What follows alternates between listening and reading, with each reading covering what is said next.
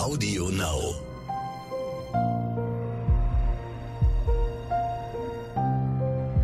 Verbrechen von nebenan.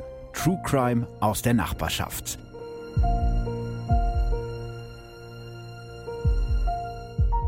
Hallo und herzlich willkommen bei Verbrechen von nebenan zu Folge 75. Ich glaube, da spricht man dann von einem Jubiläum und deswegen musste ich, ich hatte ja gar keine andere Wahl, als diesen Mann einzuladen, den äh, Tausendsassa aus Münster, Dr. Leon Winscheid. Hi Leon.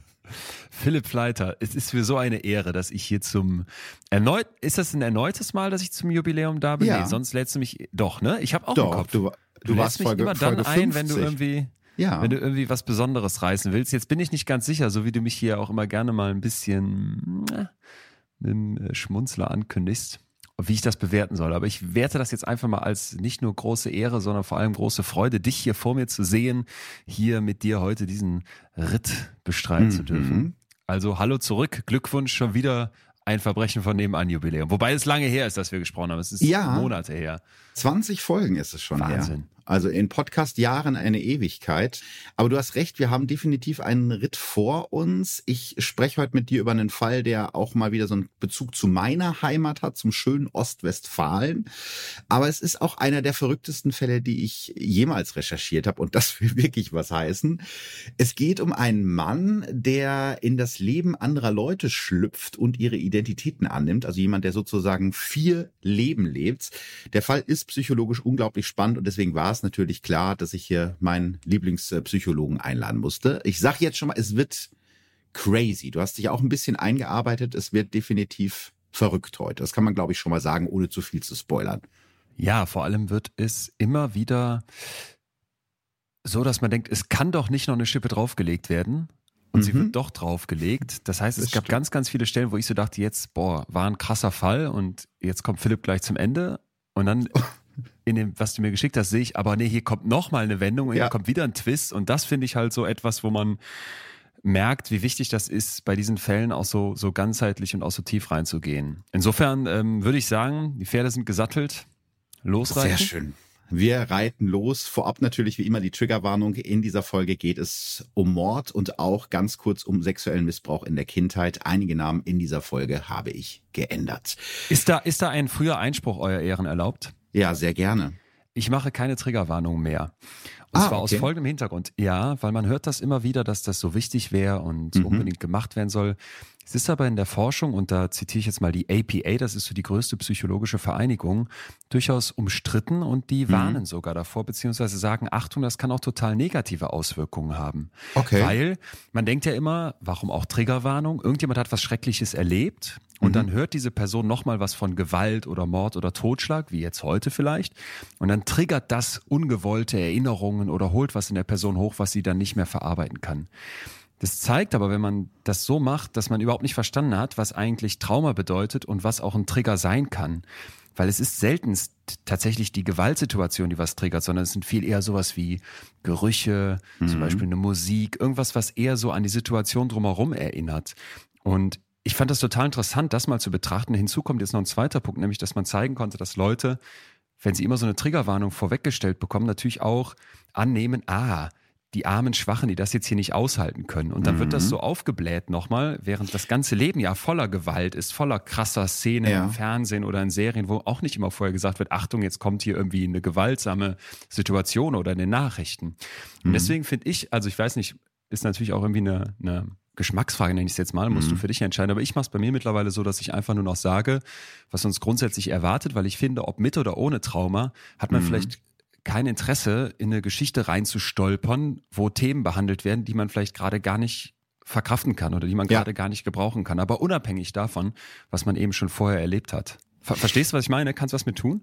Total. Ähm, ich kann sagen, dass es zum Beispiel immer wieder Fälle gibt, wenn Kinder eine Rolle spielen, wo ich dann Ja. nachher Nachrichten kriege von Eltern, die sagen, ey, zum Glück hast du das nochmal vorher gesagt, Ja, ohne genau. jetzt wahrscheinlich, dass die Traumata erlebt haben, aber allein die Ja. Vorstellung, einen Fall zu hören, wo einem Kind was passiert, ist für viele Eltern so schrecklich, dass sie die Folgen dann überspringen.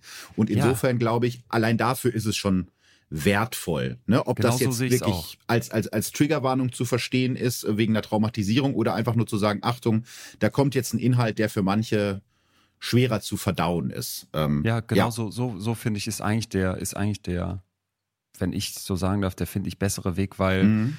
ich glaube, dass genau das berücksichtigt, was, was wir gerade beschrieben haben. Guck mal, ich habe noch nicht mal angefangen und habe schon direkt wieder was gelernt. Deswegen mache ich so gerne Folgen mit dir.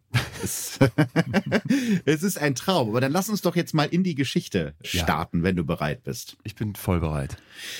Es ist noch dunkel an diesem Morgen des 26. Oktober 2004 um Viertel nach sieben in der JVA Lübeck-Lauerhof, die als eine der sichersten in Deutschland gilt. Die Mauern sind fünfeinhalb Meter hoch und mit Stacheldraht geschützt. Ein vorgelagerter, fünf Meter breiter Sicherheitsstreifen mit Sensoren schlägt sofort Alarm, wenn sich jemand der Gefängnismauer nähert. Hier kommt niemand raus, da ist sich die Anstaltsleitung sicher. Auch Christian Bogner nicht.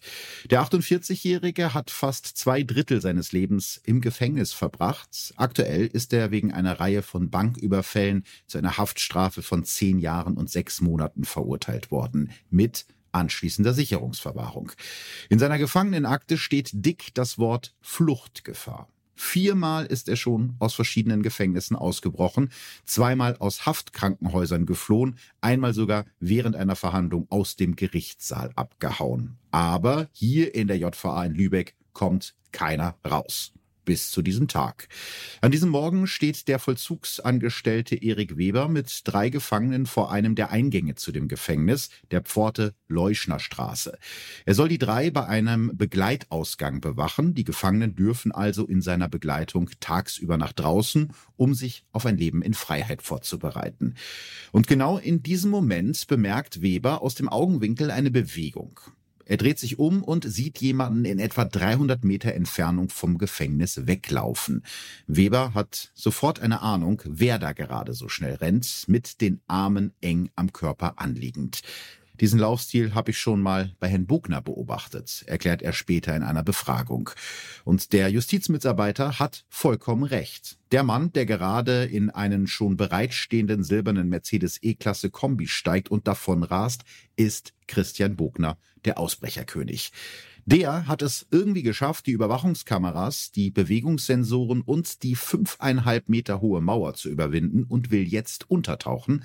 Dafür braucht er nur noch eine neue Identität. Und er weiß auch schon genau, wo er die herbekommt.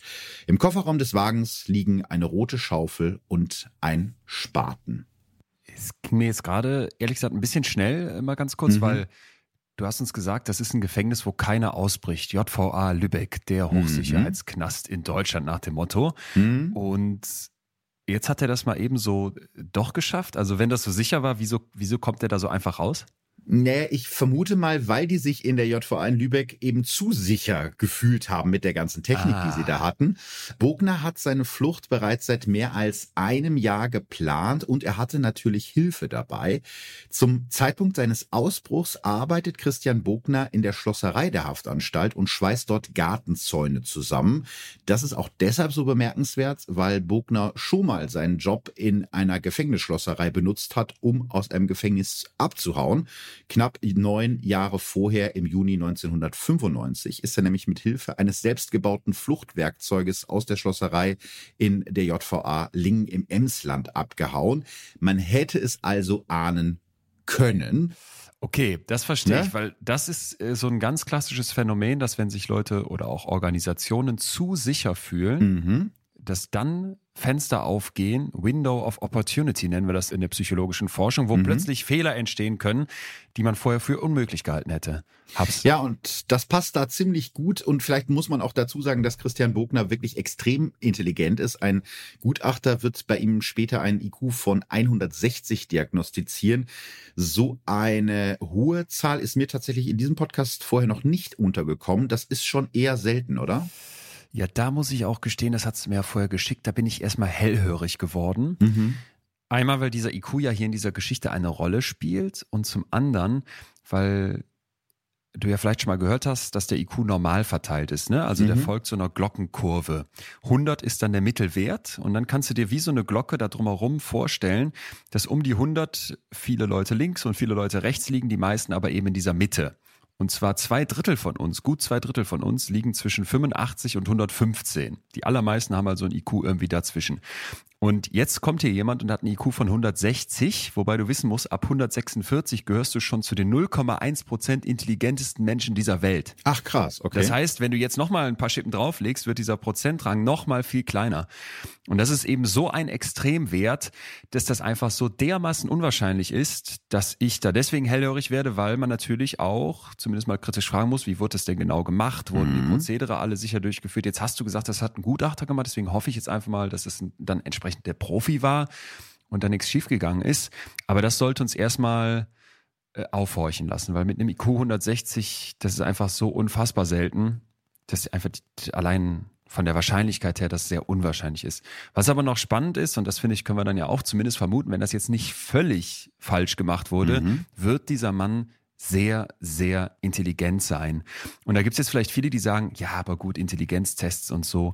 Mhm. Vorsicht, es gibt kaum etwas, was so valide, was so genau untersucht ist wie Intelligenztests. Also da haben wir wirklich mal ein Instrument, was eigentlich sehr, sehr gut funktioniert. Und wenn man sich so den typischsten Intelligenztest anguckt, den Wechsler-Intelligenztest, dann sieht man auch, dass der in ganz verschiedenen Bereichen versucht zu erfassen, wie intelligent du denn bist, zum Beispiel Sprachverständnis, aber auch logisches Denken, aber auch sowas wie das Arbeitsgedächtnis, ne? Wie schnell kannst du dir Sachen merken und Verarbeitungsgeschwindigkeit, wie zügig bist du und wie präzise arbeitest du.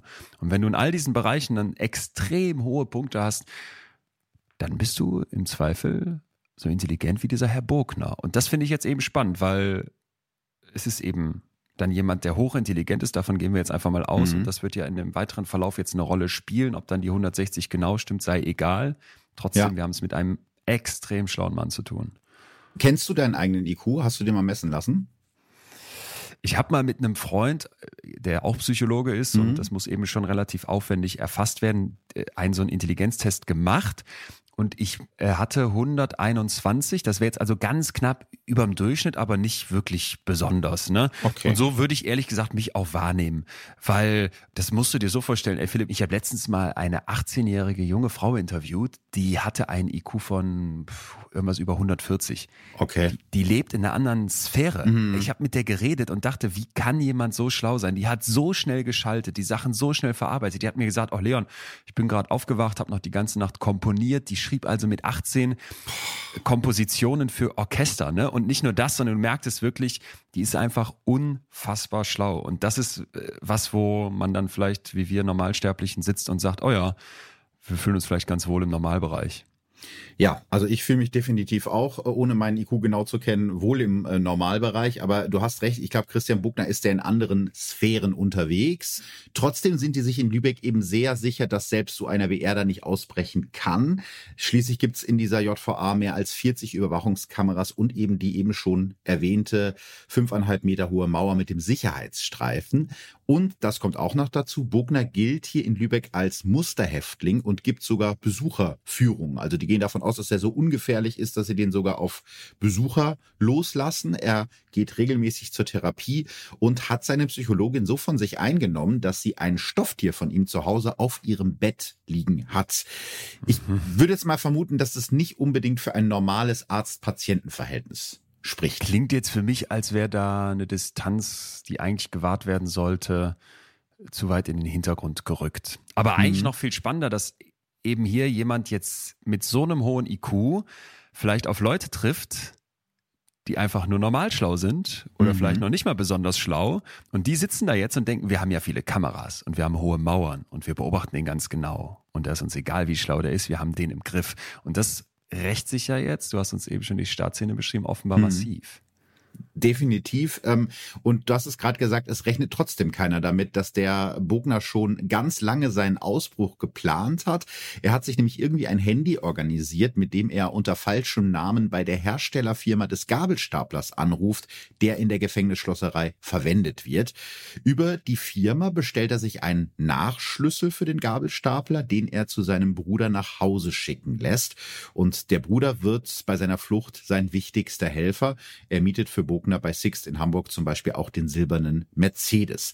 Das Auto steht am Tag des Ausbruchs schon an einer Straße wenige Meter vom Gefängnis als Fluchtwagen bereit mit dem Zündschlüssel auf dem rechten Hinterrad. Jetzt muss Bogner also nur noch den fünf Meter breiten Sicherheitsstreifen vor der Mauer und die Mauer selbst überwinden. Und dafür baut er sich während seiner Arbeitszeit in der Schlosserei so eine Art Leiter zusammen, an deren Ende er eine Arbeitsplattform schraubt. Wahrscheinlich arbeitet er wochenlang an dieser Konstruktion, ohne dass einer der zwei Werkmeister in der Schlosserei etwas mitbekommen und versteckt die Konstruktion zwischenzeitlich in einem Container für Metallschrott. Am 26. Oktober 2004 ist Christian Bogner dann pünktlich morgens zum Schichtbeginn in der Schlosserei, während die beiden Werkmeister damit beschäftigt sind, den anderen 13 Gefangenen ihr Arbeitswerkzeug auszugeben, schleicht Bogner sich zur Hintertür, der unübersichtlichen Halle, in der die Gefängnisschlosserei untergebracht ist. Erst vor kurzem hatte der Personalrat der JVA mehr Personal für die Schlosserei gefordert, weil es für die zwei Meister kaum möglich sei, insgesamt 14 Gefangene gleichzeitig zu überwachen. Aber die Forderung wurde abgelehnt und Christian Bogner hat deshalb jetzt freie Bahn. Er wuchtet seine Metallkonstruktion auf den Gabelstapler, startet ihn mit dem Nachschlüssel und fährt den Stapler durch die Hintertür bis kurz vor die Mauer. Der 48-Jährige hangelt sich in seinen Turnschuhen schnell die selbstgebaute Leiter hoch, klettert in die Arbeitsplattform, die über die Mauer hängt und seilt sich dann mit einem zerschnittenen Bettlaken ab. Die hochentwickelten und teuren Drucksensoren des Sicherheitsstreifens lösen keinen Alarm aus, weil Bogner die Mauer bei seiner Flucht dank seiner Erfindung nicht mal berühren muss. Das ist ein, ja, ist geil, ne? Also die allertollste Technik und Total man kann sie dann im Prinzip so leicht überwinden. Dass ein Gefangener abgehauen ist, erfährt die Sicherheitszentrale erst durch den Anruf des Justizangestellten Erik Weber, der Bogner ja nur zufällig hat wegrennen sehen und ihn an seinem speziellen Gang erkannt hat. Die ganze Flucht, die die Opposition im schleswig-holsteinischen Landtag später einen unglaublichen Vorgang nennen wird, hat keine zehn Minuten gedauert. Als die Sirenen in der JVA Lübeck-Lauerhof losheulen, sitzt Christian Bogner längst in seinem Mercedes und ist auf dem Weg in sein neues Leben mit einer neuen Identität. Der Bruder hilft schon mal und mhm. sein unfassbar hoher IQ und auch sein Erfindergeist helfen sicherlich auch, aber das habe ich mich auch mal gefragt, wenn ich jetzt aus dem Knast raus bin, dann kann ich ja nicht sagen, hallo, hier bin ich und hätte gern einen Mietvertrag und einen Job. Wo, wo komme ich an so eine neue Identität ran? Ja, der Plan dafür ist wirklich, das muss man so sagen, noch teuflischer als die Konstruktion mit der selbstgebastelten Leiter. Moment, also das muss ich sagen. Sich mhm. so eine Leiter zu bauen, ist doch nicht teuflisch. Also nee, ich, also wenn man im Knast sitzt, ich würde auch, ich würde den ganzen Tag drüber nachdenken, wie könnte ich hier ausbrechen. Vielleicht bin ich ja, da nicht ja. schlau genug, aber äh, oder? Aber du würdest es zumindest versuchen. Ich würde es safe versuchen. Ja, ich glaube ich auch, ähm, weil wir beiden würden ja auch unschuldig im Knast sitzen. Das Natürlich. ist ja sowieso keine Frage. Natürlich. Ähm, Wie alle aber da. ja. Äh, also ich glaube, bis zu diesem Punkt mit diesem Ausbruchsversuch könnte man jetzt noch ein bisschen drüber schmunzeln und sagen, ja, das ist ganz lustig, der hat sich da was zusammengebastelt. Aber es wird tatsächlich jetzt wirklich teuflisch, denn wahrscheinlich entsteht die Idee für diese ganze Flucht, für diese neue Identität schon anderthalb Jahre bevor es richtig losgeht, nämlich im Sommer 2003. Da besucht Bogners Bruder Walter Meyer in der kleinen Stadt Eutin in Schleswig-Holstein seinen Freund Alexander Alberts. Dieser Alberts, Bruder ist der mit dem Schlüssel auch? Das ist auch der Bruder mit dem Schlüssel und der geholfen hat, den, äh, ja, den Nachschlüssel zu finden und das Auto zu organisieren. Und eben dieser Freund Alberts hatte kurz vorher seinen Geburtstag gefeiert und von seinem Nachbarn, dem arbeitslosen Landschaftsgärtner Engelbert Danielsen, einen gebrauchten Drucker geschenkt bekommen. Und als Walter Meyer seinen Freund Alberts kurz nach dem Geburtstag besucht, sieht er zufällig in dem Druckerkarton eine Kopie vom Führerschein von Engelbert Danielsen liegen, die der wahrscheinlich einfach in dem Karton vergessen hat. Und Meyer fällt direkt auf, wie ähnlich Engelbert Danielsen seinem Bruder Christian Bogner sieht. Dieselbe Gesichtsform, dieselbe Haarfarbe, vor allem die Augenpartie der beiden Männer ähnelt sich sehr. Der einzige Unterschied, der einem direkt ins Auge springt, ist, dass Danielsen auf der rechten Wange ein Muttermal hat und Bogner nicht. Walter Meyer sagt zu seinem Freund, das könnte mein Bruder mal gebrauchen wegen neuer Personalien. Und so wird wohl an diesem Tag eine Idee geboren, die am Ende einem unschuldigen Menschen das Leben kostet. Kurze Zeit später klingelt bei Engelbert Danielsen das Telefon. Der 45-Jährige lebt alleine. Er sieht freundlich aus, fast so ein bisschen naiv und hat es im Leben nicht immer leicht gehabt. Im Alter von nur sechs Wochen gibt sein Vater ihn in eine Pflegefamilie. Seine Geschwister kommen in eine andere. Seine Schwester zum Beispiel lernt er erst mit 30 kennen. Sie beschreibt ihn später als einen sehr ruhigen und ängstlichen Menschen, einen absoluten Einzelgänger. Wahrscheinlich auch deshalb fällt es Danielsen sehr schwer, einen Job zu finden. Er sucht schon lange nach einer Stelle als Landschaftsgärtner. Deshalb freut er sich umso mehr über den Anruf. Am anderen Ende der Leitung meldet sich ein freundlicher Herr namens Meyer von der privaten Arbeitsvermittlung AVG aus dem gut 15 Kilometer entfernten Plön. Er habe schon häufiger Jobs an Landschaftsgärtner vermittelt, erklärt der freundliche Herr Meyer Danielsen am Telefon. Immer wieder telefonieren die beiden miteinander. Schließlich schickt Meyer auch einen Brief mit einem offiziell aussehenden Logo der AVG. Danielsen solle ihm doch mal sein Lebenslauf zukommen lassen mit all seinen Daten. Am 28. Juli 2003, also mehr als ein Jahr vor dem Ausbruch, füllt Engelbert Danielsen einen Antrag zur Aufnahme bei der AVG Arbeitsvermittlungsgesellschaft aus und schickt ihn an den netten Herrn Meier in Plön. Und ab da tickt die Uhr und Danielsen hat keine Ahnung, dass er nicht mit dem Arbeitsvermittler telefoniert, sondern mit dem verurteilten Schwerverbrecher Christian Bogner in der JVA Lübeck, der Wahnsinn. sich irgendwie ein Handy organisiert hat. Und auch das ist ja wieder Wahnsinn. Das ist eine super Sicherheits-JVA und die kriegen es aber nicht mit, dass da ein Gefangener schon seit mehr als einem Jahr ein Handy hat und damit privat telefoniert. Also ja, darf ich zu sagen, weil ich immer wieder mit Leuten aus dem Gefängnis mhm. gesprochen habe, mit Verbrecherinnen und Verbrechern, dass die sagen, das ist gar nicht so unüblich. Hat mhm. mich auch total verblüfft. Also die meinen, du kriegst da im Grunde alles. Ja. Da gibt es bestechliches Personal, da gibt es irgendwie Besucher, die kommen und irgendwie wird geschmuggelt. Von Windeln, äh, von Kindern über einfach äh, natürlich in irgendwelchen Körperöffnungen. Mhm. Das ist gar nicht so unüblich, dass Leute in Gefängnissen Handys haben. Finde ich, hätte man auch nicht gedacht, weil man das so denkt, hä, die müssen doch abgeschnitten sein, damit die auch nicht weiter ihre Verbrechen planen können. Hier in dem Fall ist das ja wirklich fatal. Das ist absolut äh, fatal, vor allen Dingen, weil der Danielsen ja keine Ahnung hat, mit dem er da wirklich äh, telefoniert. Ja. Und diese ganzen Briefe, die er da verschickt, die landen auch nicht bei dieser AVG, die es logischerweise in Wirklichkeit gar nicht gibt, sondern bei Bogners Bruder Walter Meyer, der eben auch in Plön wohnt. Und Meyer wird später selber über seinen Bruder Christian Bogner erzählen. Ich muss Ihnen gleich sagen, wenn mein Bruder bei jemandem anruft und was will, dann ist der so überzeugend, dass die Leute alles sagen. Und Engelbert Danielsen, muss man leider auch sagen, ist für Bogner das ideale Opfer. Er glaubt dem angeblichen Arbeitsvermittler jedes Wort und hat außerdem kaum Freunde oder Bekannte, die ihn vermissen könnten.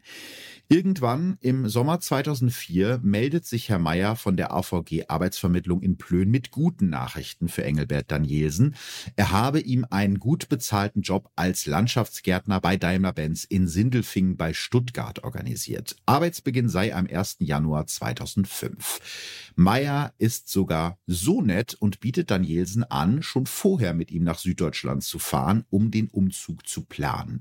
Engelbert Danielsen freut sich sehr auf seinen neuen Job, will endlich einen Neuanfang in seinem Leben. Er meldet sich beim Eutiner Arbeitsamt ab und kündigt pünktlich am 30. September seine Wohnung. In dem Brief an die Wohnungsgenossenschaft schreibt er stolz, der Grund der Kündigung lautet Arbeitsaufnahme in Süddeutschland, hier Sindelfingen. Auch seinen Nachbarn erzählt er ganz aufgeregt von seinem neuen, gut bezahlten Job. Job. Schon Wochen vorher packt er sein gesamtes Leben in Kisten, damit er die Wände seiner Wohnung streichen kann. Danielsen sitzt auf gepackten Koffern und wartet auf den freundlichen Herrn Meier, der ihm dabei hilft, in ein komplett neues Leben zu starten. Am 26. Oktober 2004, dem Tag von Christian Bugners Gefängnisausbruch, notiert Engelbert Danielsen in seinem Kalender Sindelfing, heute, wehe wenn nicht, Abfahrt 14 Uhr. Er kommt noch mal hoch zu mir, Herr Meier. Danach wird er nie wieder lebend gesehen. Boah, da muss man, finde ich jetzt gerade erstmal schlucken. Einmal, mhm. weil man mhm. sich diesen Herrn Danielsen vorstellt, oder? Wie der da ja. lange, lange wahrscheinlich auch total gefrustet war. Es gibt wenig, ja. was die Psyche so sehr angreift, wie lange Zeit arbeitslos zu sein. Und dann mit all dieser Hoffnung in sich mhm. drin, mit all dieser Vorstellung, jetzt dann auf diesen Mann zu treffen, der, der genau das ausnutzt und nicht nur das, sondern ja auch die Ursache dafür ist, das ähm, hui, lässt einen jetzt Böses ahnen, was da passieren wird. Wie geht's weiter? Weil Christian mhm. Bruckner ist jetzt aus dem Gefängnis raus, wurde gerade entdeckt, läuft irgendwie mit einem komischen Gang, was für ihn mhm. das Problem ist, weil jetzt sind alle alarmiert. Ja. Und die Suche wird ja wahrscheinlich schon auf Hochtouren laufen. Ja, das ist, äh, ist definitiv so. Die Zeitungen nennen Christian Bogner damals eine tickende Zeitbombe, weil die Ermittler davon ausgehen, dass er wahrscheinlich weitere Verbrechen begehen wird, um irgendwie an Geld für seine Flucht zu kommen. Nachdem eine nach dem Ausbruch sofort eingeleitete Ringfahndung erfolglos war, gibt die Staatsanwaltschaft Lübeck noch am 26. Oktober mittags eine Pressemitteilung raus, mit der nach Christian Bogner gefahndet wird. Noch am selben Tag bekommen die Ermittler einen Tipp. Ein anonymer Zeuge meldet beim LKA in Kiel, dass Bogner einen Knastkumpel in der JVA Lübeck habe, der mittlerweile als Freigänger tagsüber das Gefängnis verlassen darf. Abends besuchen die Ermittler den Mann in seiner Zelle und machen ihm klar, dass er sich strafbar macht, wenn er dem entflohenen Bogner hilft. Vier Tage später, einem Samstag, meldet sich der Mann bei den Ermittlern. Bogner habe ihn angerufen und sei auf dem Weg zu ihm. Er sei so in zehn Minuten da. Sofort macht sich ein Spezialeinsatzkommando auf den Weg zu der angegebenen Adresse und postiert sich sowohl vor als auch in dem Gebäude. Und tatsächlich klingelt es kurze Zeit später an der Tür des Knastkumpels. Ein SEK-Beamter, getarnt als Handwerker, öffnet und fragt, wer sind Sie? Also den Mann auf der anderen Seite der Tür, weil er sich nicht ganz sicher ist, ob er den richtigen vor sich hat.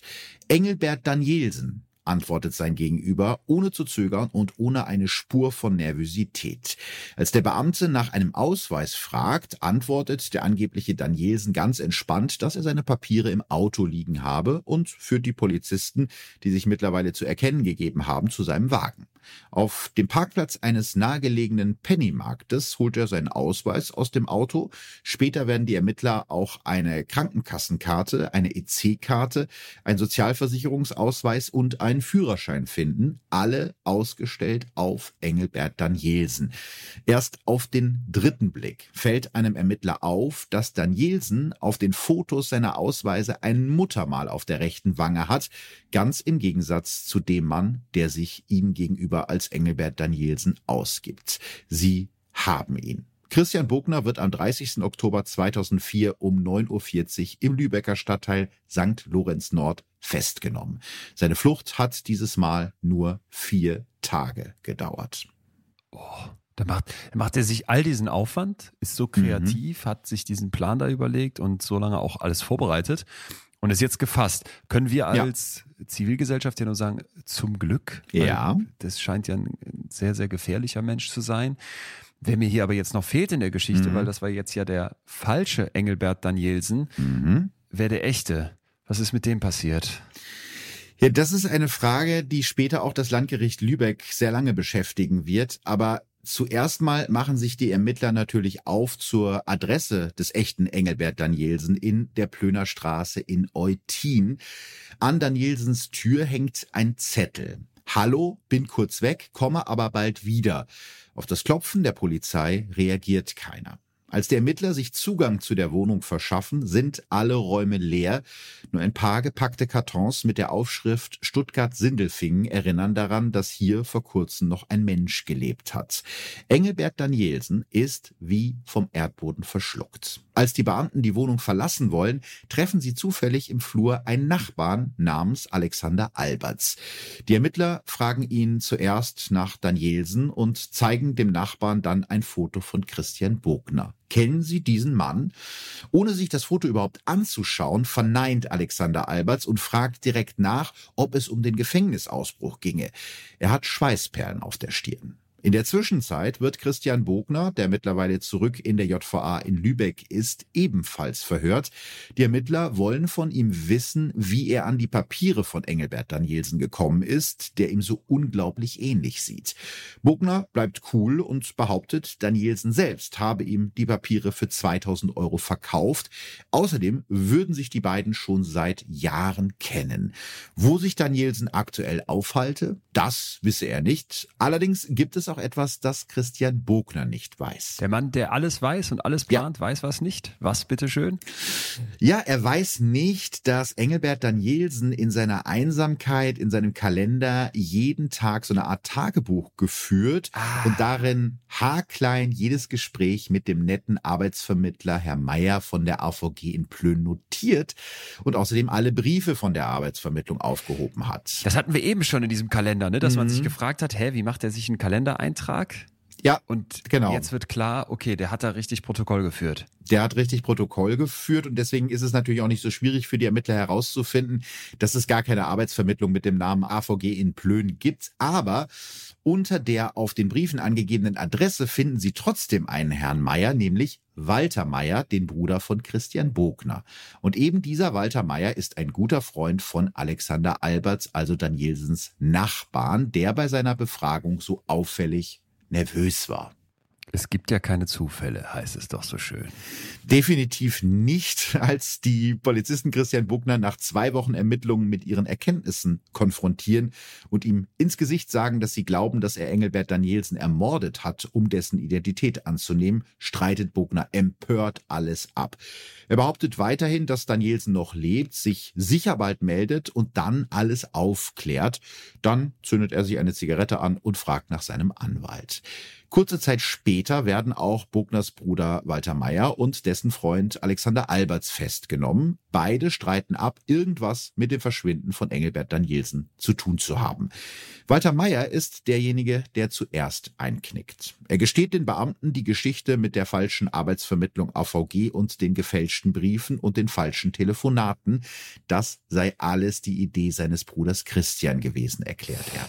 Da muss ich jetzt mal kurz fragen, mhm. äh, an dich, jemand, der auch wie ich einen Bruder hat, würdest mhm. du das machen, wenn dein Bruder im Knast sitzt, so richtig selber auch mit ins Kriminelle einsteigen? Um also du meinst, der sitzt nicht unschuldig im, im Knast, sondern schon, weil er wen um, weil ja, er hat irgendwas was gemacht. Ja. Okay. Boah, das ist eine ganz schwierige Frage. Ich, nee, ich glaube, ich würde es nicht machen. Ich könnte, also ich bin ja ein sehr moralischer Mensch, wie du weißt, ich kann ja nicht mal schwarz fahren. Äh, das könnte ich nicht mit meinem Gerechtigkeitsempfinden überein bringen. Ne? Würdest du es machen? Ja, ich frage mich das gerade. Ich frage mich das hier schon, seitdem es am Anfang hieß, mhm. dass dieser Bruder da schon direkt drauf geachtet hat, ah, der sieht ja so ähnlich aus wie mein Bruder, als er diesen kopierten mhm. Führerschein mhm. sieht. Vielleicht könnte dem das helfen. Ich, mhm. ich finde es so schwierig, sich vorzustellen, dass, dass dein Bruder was macht, was so schlimm ist, dass der dann dafür auch ins Gefängnis kommt. Da stecke ich jetzt emotional gerade so nicht drin. Was mir viel mhm. leichter fällt, mir vorzustellen, ist halt, dass man so eine enge und auch liebende Beziehung zu seiner Familie hat und auch dann natürlich zu seinem Bruder, dass ich mich gerade frage, ob man nicht alles machen würde, um denen zu helfen. Und ob das dann nicht meine Moral wäre an der Stelle, weißt du, dass meine Moral gar nicht so mhm. sehr wäre, es wäre falsch, jemand, der ein Verbrecher ist, aus dem Gefängnis zu holen. Ja, ist mir auch auf so einer rationalen Ebene bewusst. Aber mein Gefühl wäre, das ist doch mein Bruder. Mhm. Wird er mir nicht auch helfen? Ich finde das, das ganz schwierig. Ja, du hast recht. Je mehr ich drüber nachdenke, desto schwieriger finde ich es gerade selber auch. Vielleicht ist meine Antwort dann am Ende des Tages doch nicht so eindeutig. Aber dazu kommen wir ja gleich auch noch. Die beiden Brüder haben ja auch eine besondere Verbindung zueinander aus, aus Gründen okay. der Herkunft, was ich dir gleich noch erzählen werde.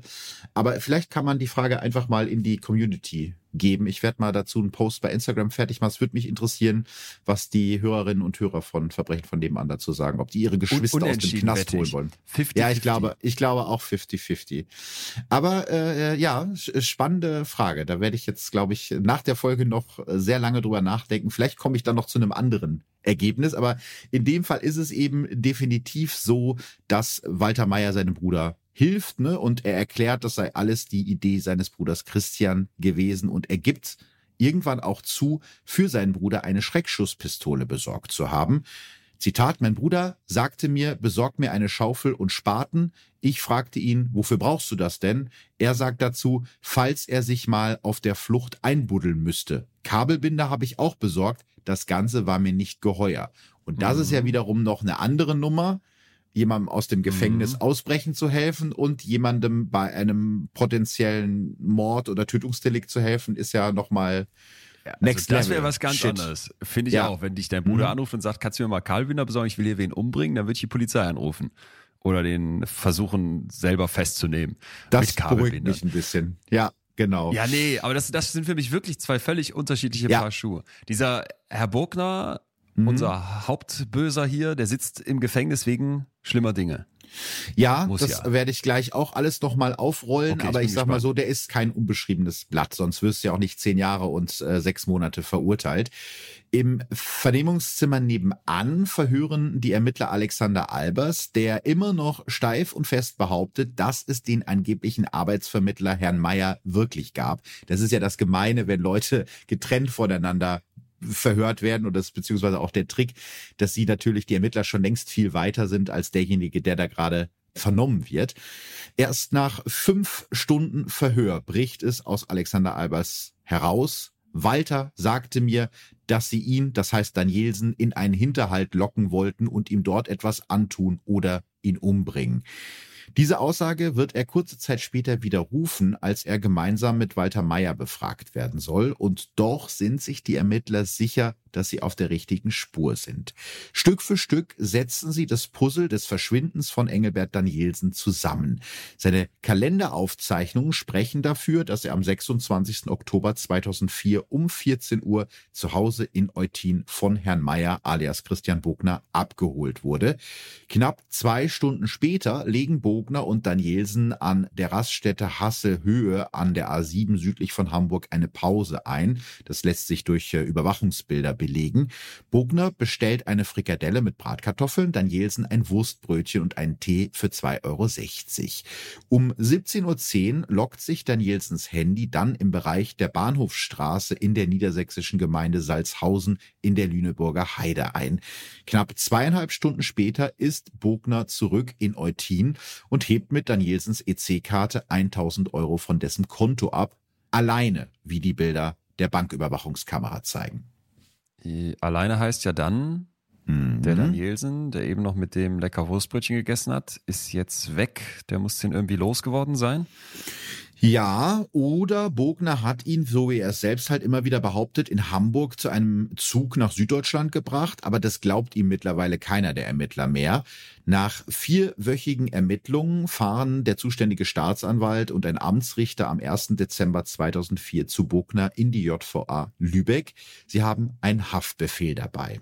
Erst jetzt gibt Christian Bogner zu, was eigentlich schon alle ahnen. Er hat Engelbert Danielsen getötet und seine Leiche in der Nähe der Gemeinde Salzhausen in Niedersachsen verbuddelt. Noch am selben Tag führt Bogner die Ermittler in Hand- und Fußfesseln zu einem einsamen Feldweg neben einer Landstraße in der Nähe von Salzhausen. Hier habe er die Leiche vergraben, erklärt er. Und tatsächlich finden die Kriminaltechniker dort kurze Zeit später die sterblichen Überreste von Engelbert Danielsen. Also nichts mit neuem Leben in Süddeutschland.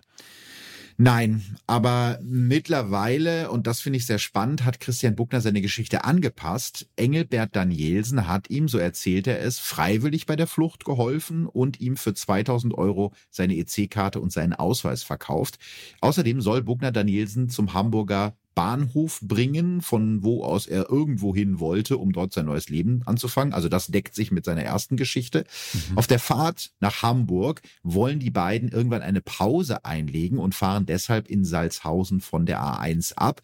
Dann gehen Bogner und sein Engel, so nennt er Danielsen mittlerweile in den Befragungen, in dem Waldstück an dem Feldweg spazieren. Und weil er sich bei seiner Flucht die Schulter verletzt hat, bittet Bogner seinen Kumpel Danielsen um eine Massage. Doch Danielsen, der laut Bugners Aussage schwul gewesen sein soll, will mehr als nur eine Massage. Bogner stößt Danielsen von sich weg, die beiden schreien sich an und dann setzt seine Erinnerung aus. Und auch das ist jetzt ein Zitat aus den Vernehmungen.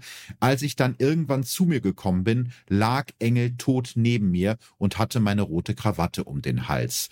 Nachdem er seine Version der Geschichte vorgetragen hat, schluchzt Christian Bogner minutenlang mit hochrotem Kopf, aber es kommen keine Tränen. Ich weiß nicht, wie es dir geht, aber es ist jetzt nicht so richtig glaubwürdig, dass er jetzt mit der Geschichte um die Ecke kommt. Nee, es schreit jetzt ja erstmal alles in uns, nein, kann nicht wahr sein und mhm. geht doch gar nicht. Ich finde aber auch, man muss jetzt berücksichtigen, es könnte ja tatsächlich da irgendwie was vorgefallen sein, weshalb das jetzt kein Mord war, sondern äh, was auch immer dann passiert ist, muss er uns ja gleich noch was auftischen, ist dann der mhm. tatsächliche Grund.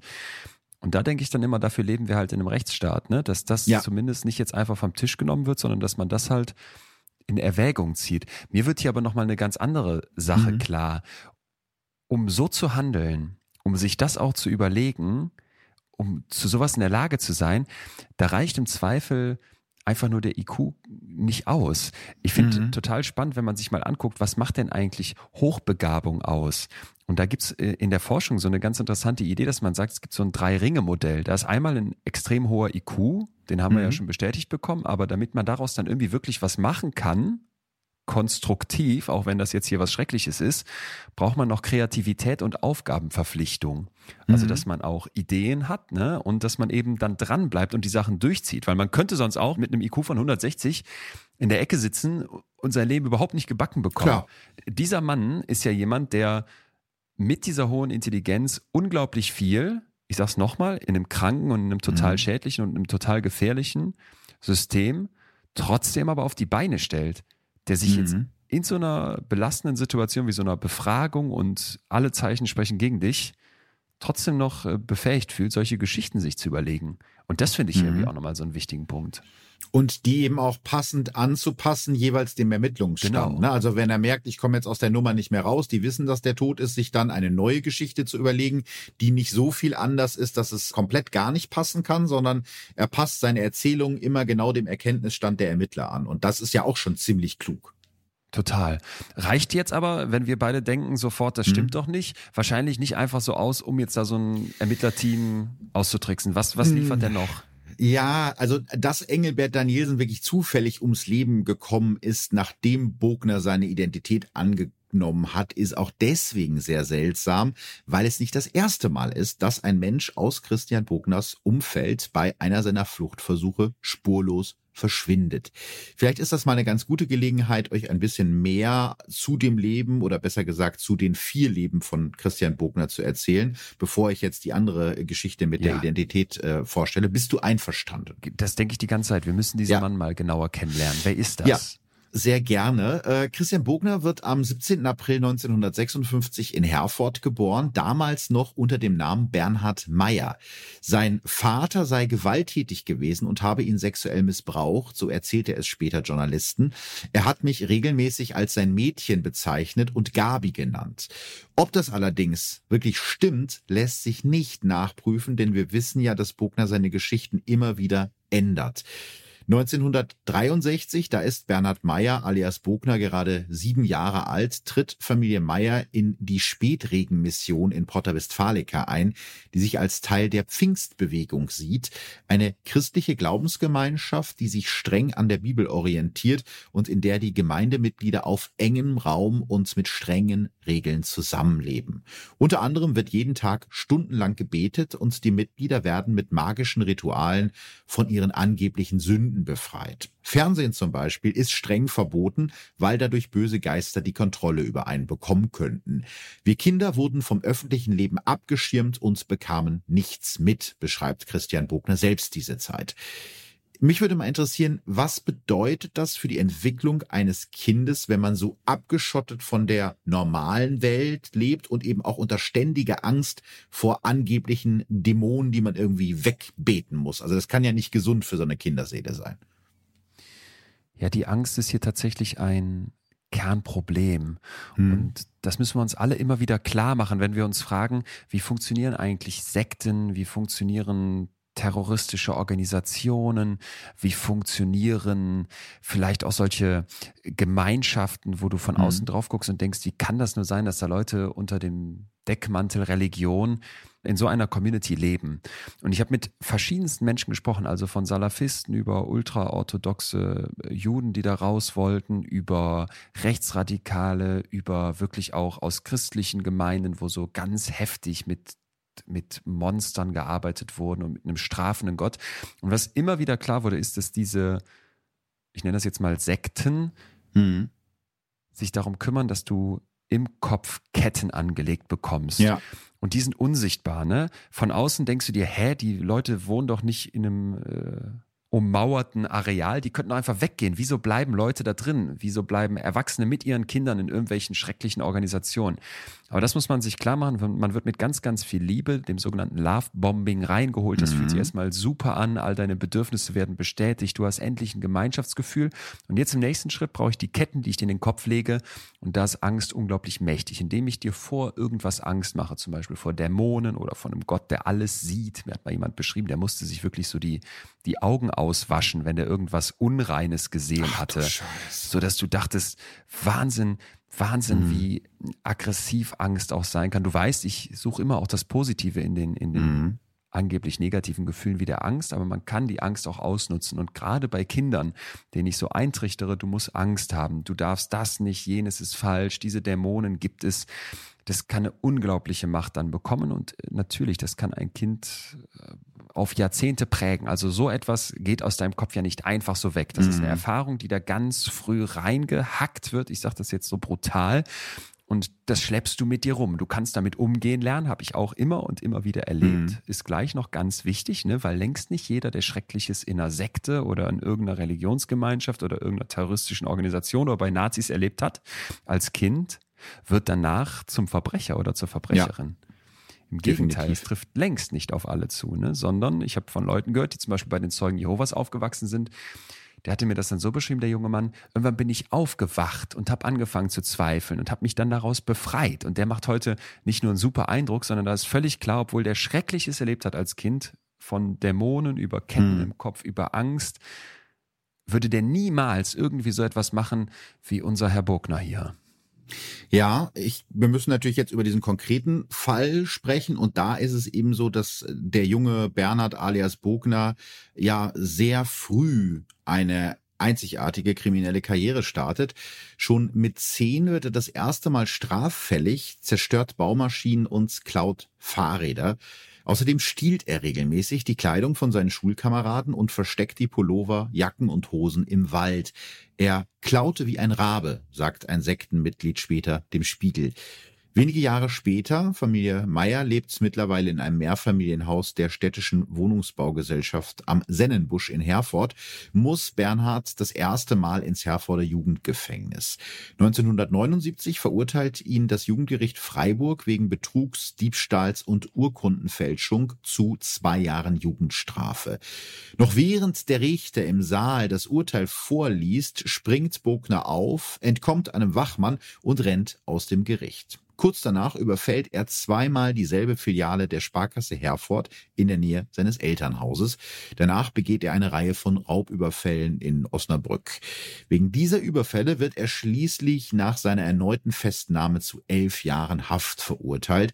Ein Psychiater wird bei ihm viele Jahre später eine dissoziale Persönlichkeitsstörung, fehlende Empathie und die Tendenz feststellen, andere Menschen zu manipulieren und für eigene Zwecke auszunutzen. Außerdem sei Bernhard Meyer alias Christian Bogner ein hochgradiger Psychopath. Gut, das ist jetzt so ein Ding, das kriegt man öfter in Podcasts um die Ohren gehauen. Mhm. Also Psychopathen gibt's scheinbar, wenn man den True Crime Podcast glauben mag, irgendwie an jeder Ecke. Du hast, glaube ich, auch mal eine Folge dazu gemacht, ne? Zu Psychopathen. Vielleicht kannst ja. du ganz, ganz kurz, ich weiß, ihr Wissenschaftler hasst das, wenn man sagt, kannst du ganz kurz mal erklären, was bedeutet es eigentlich, wenn jemand ein Psychopath ist? Ich, ich kann das jetzt deswegen ganz kurz machen, weil ich alle auf die Folge Psychopathen entlarven von betreutes Fühlen hin weisen darf. Also wer wirklich mal die ganzen Hintergründe verstehen möchte, mhm. wir haben da mit einem Forensiker gesprochen, super interessant, der uns beschreibt, was es denn eigentlich mit diesem Begriff auf sich hat. Und mal kurz zusammengefasst müssen wir erstmal sehr vorsichtig sein, weil wie du richtig sagst, das hört man jetzt überall und alles sind Psychopathen, vom Chef, ja. den man nicht mag, über die Freundin, die einen irgendwie unschön verlassen hat, bis eben hin zum Schwerverbrecher. Grundsätzlich geht dieser Begriff, der moderne Begriff Psychopathie auf den amerikanischen Psychiater Cleckley zurück und der steht für einen egozentrischen, sehr gefühlsarmen Persönlichkeitsstil, der eben sehr oft einhergeht mit schweren Straftaten. Und das Ganze lässt sich so bei rund einem Prozent, was aber auch nicht immer ganz einfach ist festzulegen, der Gesellschaft, der allgemeinen Bevölkerung feststellen. Es ist viel häufiger bei Männern der Fall als bei Frauen. Wenn es um Gefängnispopulationen geht, also Leute, die im Knast sitzen, da ist der Wert deutlich höher, so Richtung 15 bis 25 Prozent. Mhm. Und das Spannende ist, dass eben man immer wieder auch von sehr erfolgreichen Psychopathen hört. Ne? Also Leute, die im Prinzip vielleicht auch in der Arbeitswelt wunderbar zurechtkommen und äh, sich besonders gut durchsetzen, vielleicht auch andere für sich begeistern können. Und das finde ich, merken wir hier ein Stück weit auch. Mhm. Diesem Menschen wird ganz, ganz viel Dunkles, Düsteres und natürlich auch Schreckliches nicht nur unterstellt, sondern er hat es tatsächlich begangen. Gleichzeitig ist er extrem schlau, wickelt diesen mhm. Herrn Danielsen um seinen Finger, hat irgendwie eine mhm. Kontrolle über seinen Bruder, was ja jetzt nicht einfach nur mit der Intelligenz dann gleichzusetzen ist, mhm. sondern ja auch unglaublich für so eine soziale Stärke spricht. Ne? Und das finde ich, dürfen wir nicht vergessen, wenn wir dann immer denken, ah ja, Psychopathen sind irgendwie äh, irre Geisteskranke, die gar nicht klarkommen im Leben. Vorsicht. Ja, ich glaube, man muss vielleicht auch noch mal rausstellen, dass es ja Eigenschaften sind, die in der Wirtschaft durchaus hilfreich sein können. Nämlich einerseits diese völlige Befreiung von Angst. Also viele Psychopathen sind ja Angst befreit, nicht fähig zur Empathie im Sinne von Mitgefühl mit anderen Menschen, aber gleichzeitig sehr empfänglich für die Bedürfnisse anderer Menschen. Das heißt, ein, ein Psychopath erkennt, glaube ich, sehr gut, was jetzt zum Beispiel dein Bedürfnis ist und kann dir dann vorsätzlich dann das geben, was du brauchst, um dich zu manipulieren. Ich glaube, das habe ich jetzt unwissenschaftlich ausgedrückt, aber ich glaube, es trifft ganz gut zu. Man sagt gerne, dass Psychopathie halt bedeutet, die Leute sind nicht empathisch, sie sind nicht in der Lage, mhm. sich in andere hineinzuversetzen. Das gilt aber so pauschal eben nicht. Mhm. Ne? Es geht um echtes Mitgefühl. Also ja. ich tue dir was an und dann tut mir das nachher auch leid und ich merke, das wollte ich doch eigentlich gar nicht. Das fehlt. Aber erstmal manipulativ zu verstehen, guck mal, über den Hebel könnte ich an die Person rankommen oder wenn ich das jetzt sage, dann kann ich die mhm. vielleicht in eine bestimmte Richtung bringen. Das ist eine Fähigkeit, die Psychopathen durchaus mitbringen können. Ja, und das zeigt sich in diesem Fall auch, nämlich spätestens, als Bernhard Meyer alias Bogner den Anstaltspsychologen davon überzeugen kann, dass er sich gebessert hat und deshalb am 1. April 1989 Hafturlaub bekommt. Sofort setzt Meyer sich ab und um sein Leben auf der Flucht und die Wohnung in Hannover zu finanzieren, begeht er eine ganze Reihe von Banküberfällen in Herford und Porta Westfalica.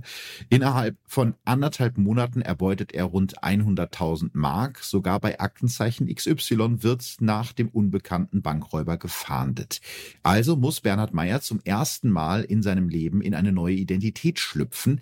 In einer Kneipe hat Meyer ein Mädchen kennengelernt. Linda ist 19 und völlig verzweifelt, weil sich ihr Vater gerade umgebracht hat. Meyer tröstet sie und verspricht ihr ein neues Leben weit weg von Deutschland.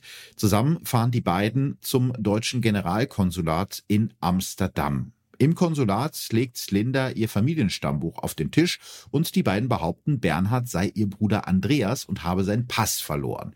Ohne weiter nachzufragen, stellen die Konsulatsmitarbeiter Ersatzpapiere aus und Bernhard wird zu Lindas Bruder Andreas. Mit Linda und seiner neuen Identität fliegen die beiden in die USA und bleiben dort, bis ihnen nach vier Wochen das Geld ausgeht. Das war total einfach, erinnert er sich später. Doch die Beziehung der beiden hält nicht und nach etwas mehr als zwei Monaten ist er das Leben auf der Flucht leid.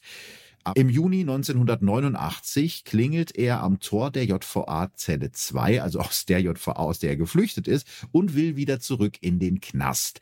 Wahrscheinlich denkt Meyer, dass er nur noch die Reststrafe absitzen muss, denn Gefängnisausbruch, wie wir ja aus meinem Podcast wissen, ist an sich nicht strafbar. Wenn du nicht irgendwen verletzt oder irgendwas kaputt machst, jetzt nur einfach aus dem Alltag abzuhauen, wenn du keinem was tust, ist nicht strafbar. Allerdings, und das hat er eben nicht bedacht, kann die Herforder Ermittlungskommission ihm mittlerweile seine drei Banküberfälle nachweisen und er wird zu zehn weiteren Jahren in Haft verurteilt. Jetzt denkt man vielleicht, hä, der kann abhauen und geht dann dahin zurück. Mhm. Wieso das denn? Vor allem, weil der ja immer wieder flieht und ja offenbar ja. einen ganz großen Freiheitsdrang hat. Da möchte ich kurz zu bedenken geben. Stell dir mal vor, du wärst auf der Flucht Stell dir mal mhm. vor, du müsstest hier in Deutschland irgendwie klarkommen und wüsstest, du wirst gesucht. Alles Offizielle ist außen vor. Irgendwie ja. einen normalen Job machen geht eigentlich nicht. Im Zweifel gibt's, weil es ein Aktenzeichen XY-Beitrag über dich gab, auch noch eine ganze Gesellschaft, die die, die die ganze Zeit so vorkommt, als könnte man dich ja. verraten. Mir haben tatsächlich schon Verbrecher gesagt, diese Flucht, das ist so ein Dauerstress, das ist so eine Mhm. permanente Belastung, so eine Folter für den Kopf, dass die sich befreit gefühlt haben, als sie dann gefasst wurden. Und das scheint ja hier auch ein bisschen der Fall zu sein. Jetzt äh, kommt hinzu, dass der ja nicht doof ist und sich schon dachte, ich muss jetzt noch ein bisschen da im Knast absitzen. Aber du hast gerade gesagt, die anderen Ja. Banküberfälle kommen obendrauf, also doof gelaufen. Ja, definitiv äh, doof gelaufen. Wobei ich finde, man erkennt da schon so ein Muster. Ne? Zwei Jahre später planen vier seiner Mithäftlinge in der JVA in Celle, wo er jetzt wieder einsitzt, einen Ausbruch. Bernhard Meyer erfährt davon und verpetzt die vier bei der Anstaltsleitung. Um ihn vor der möglichen Rache seiner ehemaligen Knastkumpels zu schützen, wird er in die JVA Lingen verlegt und bekommt eine neue Identität spendiert. Den Namen darf er sich aussuchen. Meyer ist ein großer Fan von teurer Markenkleidung, deshalb sucht er sich den Nachnamen Bogner aus, wie der Skistar und Modeunternehmer Willy Bogner. Wahnsinn, dass man sich das selber aussuchen darf. Ja, welchen Namen würdest du dir aussuchen, wenn du dir einen neuen verpassen dürftest? Möchtest du dann äh, Leon, Cartier? Gucci. Ja, Leon Gucci. Gucci. Oh, das wäre wirklich schön. Scusi. Leon Gucci. Ich Ja. glaube, dann würde ich dir aber spontan einen Antrag machen, weil ich den Nachnamen auch haben will. Und Was ich sehe auch schon das, ich sehe, ich sehe schon das Salz, Gucci. das, das Salzteigschild. Hier wohnen Leon und Philipp Gucci. Das wäre schon, Oh. schon ein bisschen schön. Hammer. Ich habe es jetzt gerade vor Augen. Das, Ja. da, würde, da würden ganz viele Träume wahr. Ja, definitiv. So, Christian Bogner sagt, Gucci ist mir egal. Ich finde äh, Skistar Willy Bogner viel cooler und jetzt heißt er halt Bogner. Genau. Deswegen wird dann 1993 aus Bernhard Meyer Christian Bogner und sein zweites Leben beginnt. Und das möchte Bogner definitiv nicht in der JVA Lingen verbringen. Und es war ein, ein unbewusster Reim, in der JVA Lingen verbringen. Am äh, 15. Juni 1995 haut er ab und dabei benutzt er die Gefängnisschlosserei wie bei seinem späteren Ausbruch in Lübeck. Aus Profileisen baut er sich eine Leiter, flext ein Dachfenster auf und seilt sich mit einer Eisenkette nach draußen ab. Auf seiner Flucht begegnet er einem völlig verdutzten Sozialarbeiter, der ihm noch nachruft, er solle doch bitte stehen bleiben. Spoiler, Christian Bogner bleibt nicht stehen und er ist wieder auf der Flucht. So, und ich vermute mal, das kennen wir ja auch schon, der braucht eine neue Identität. Ja, ganz genau. Zwei Wochen später, am 29. Juni 1995, klingelt das Telefon bei Thomas Ranke. Ranke ist 35 Jahre alt, leidet unter einer unheilbaren Muskelerkrankung und ist deshalb seit drei Jahren Frührentner. Er lebt in einem kleinen möblierten Zimmer in der Nähe von Lüneburg. Auch er ist in der Spätregengemeinde in Porta Westfalica aufgewachsen. Daher kennt Christian Bogner ihn. Nach dem Anruf ist Ranke ganz aufgeregt und erzählt seiner Mutter am Telefon, ein Arbeitsvermittler habe ihm einen sehr lukrativen Job angeboten. Erkennst du ein Muster? Ja, ja, ja. Und ich erkenne noch ein Muster. Mhm. Diese Menschen, die dort in dieser Spätregengemeinde aufgewachsen sind, spielen ja hier immer wieder eine Rolle, weil Ja. der Bruder von unserem Haupttäter wird ja da Mhm. auch aufgewachsen sein. Ja. Und dass die vielleicht für so jemanden wie diesen Herrn Bogner dann besonders einfache Opfer darstellen, dass er die besonders leicht angreifen kann, weil der genau weiß, was in deren Köpfen wirkt, was da für Ketten liegen, ne, wo die vielleicht auch Einfallstore haben. Das frage ich mich jetzt gerade, ob das nicht auch noch eine Rolle spielt. Ja, das kann ich mir gut vorstellen, weil er hat das ja alles selber erlebt und er kennt ja die ganzen Genau. Verletzungen und Demütigungen Genau. selber aus eigener Erfahrung. Und klar, da sind dann die emotionalen Tore, glaube ich, relativ weit offen, wenn du weißt, welche, welche Knöpfe du dann drücken Ja, genau. musst. Und das dürfen wir halt nicht vergessen, dass diese Geschichte ja auch ganz viele Geschichten in der Geschichte hat. Das was macht's ja eigentlich so, ja, einerseits so, so traurig und auf der anderen Seite fängt man so ja halt erst wirklich an zu verstehen, was hier abgeht. Definitiv. Und so ist es halt in, in dem Fall auch. Also der Ranke hat eben dieses Jobangebot in Anführungsstrichen bekommen. Er soll ein Auto von Hamburg nach Berlin überführen und dafür 2000 Mark bekommen. Einen Tag später meldet sich der angebliche Arbeitsvermittler erneut und sagt Thomas Ranke, er solle um 14 Uhr zum Bahnhof von Badowik in Niedersachsen kommen und alle seine persönlichen Dokumente wie Ausweis, Geburtsurkunde und Führerschein mitbringen. Also steigt Thomas Ranke in seinen roten Ford Fiesta und fährt los und wird nie wieder lebend gesehen. Drei Tage später, am Montag, den 3. Juli 1995, erscheint im Bezirksamt Hamburg-St. Pauli ein Mann, der sich als Thomas Ranke vorstellt. Der angebliche Ranke meldet sich bei seiner alten Anschrift ab, meldet sein Konto bei der Citibank um und geht mit seiner Krankenkassenkarte zu einer Zahnärztin. Jetzt fürchte ich schon wieder, dass ich eine Vorahnung habe, was hier laufen wird. Mhm. Ja, es ist definitiv so. Der angebliche Thomas Ranke ist natürlich nicht Thomas Ranke, sondern in Wirklichkeit Christian Bogner. Und Bogner, muss man sagen, geht auch hier wieder sehr geschickt vor. Zum Beispiel meldet er als Thomas Ranke seinen Perso als verloren und beantragt einen neuen. Natürlich jetzt mit seinem Foto drin. Weil da war es nicht so wie bei dem Danielsen, dass er dem Ranke besonders ähnlich sah. Das heißt, er musste zu einem Trick greifen, um seinen neuen Perso mit Foto zu bekommen. Außerdem verkauft er Rankes alten Polo und kauft sich stattdessen einen neuen Golf VR 6. Alter Polo gegen neuen Golf. Da mhm. muss noch ein bisschen Kohle oben drauf. Wo kommt die her? Ja, also man weiß es nicht ganz genau, aber es könnte eventuell daran liegen, dass kurz nach Bogners Flucht ein maskierter Mann die Sparkasse in Nammen überfällt. Es, es könnte es, daran ja, liegen. Ja, man muss, man weiß. muss es jetzt so formulieren, weil ihm dieser Überfall nie nachgewiesen wurde. Ah, ja. Aber es liegt schon sehr nah, denn Nammen ist ein Ortsteil von Porta Westfalica und ganz in der Nähe der Freikirche, in der Christian Bogner große Teile seiner Kindheit verbracht hat.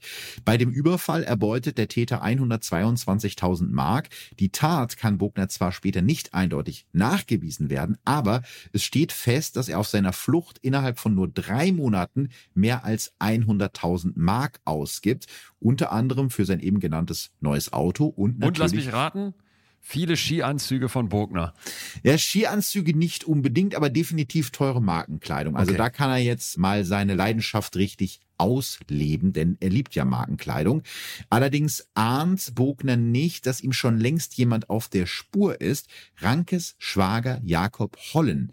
Der kennt Christian Bogner ebenfalls noch aus der Zeit, als der noch Bernhard Meyer hieß, denn auch er gehört zu den Freikristen der Spätregengemeinde und er weiß, dass der aus dem Gefängnis geflohene Christian Bogner gerne in fremde Identitäten schlüpft und kann sich gleichzeitig einfach nicht vorstellen, dass sein Schwager Thomas Ranke einfach verschwindet und sich dann nie wieder meldet.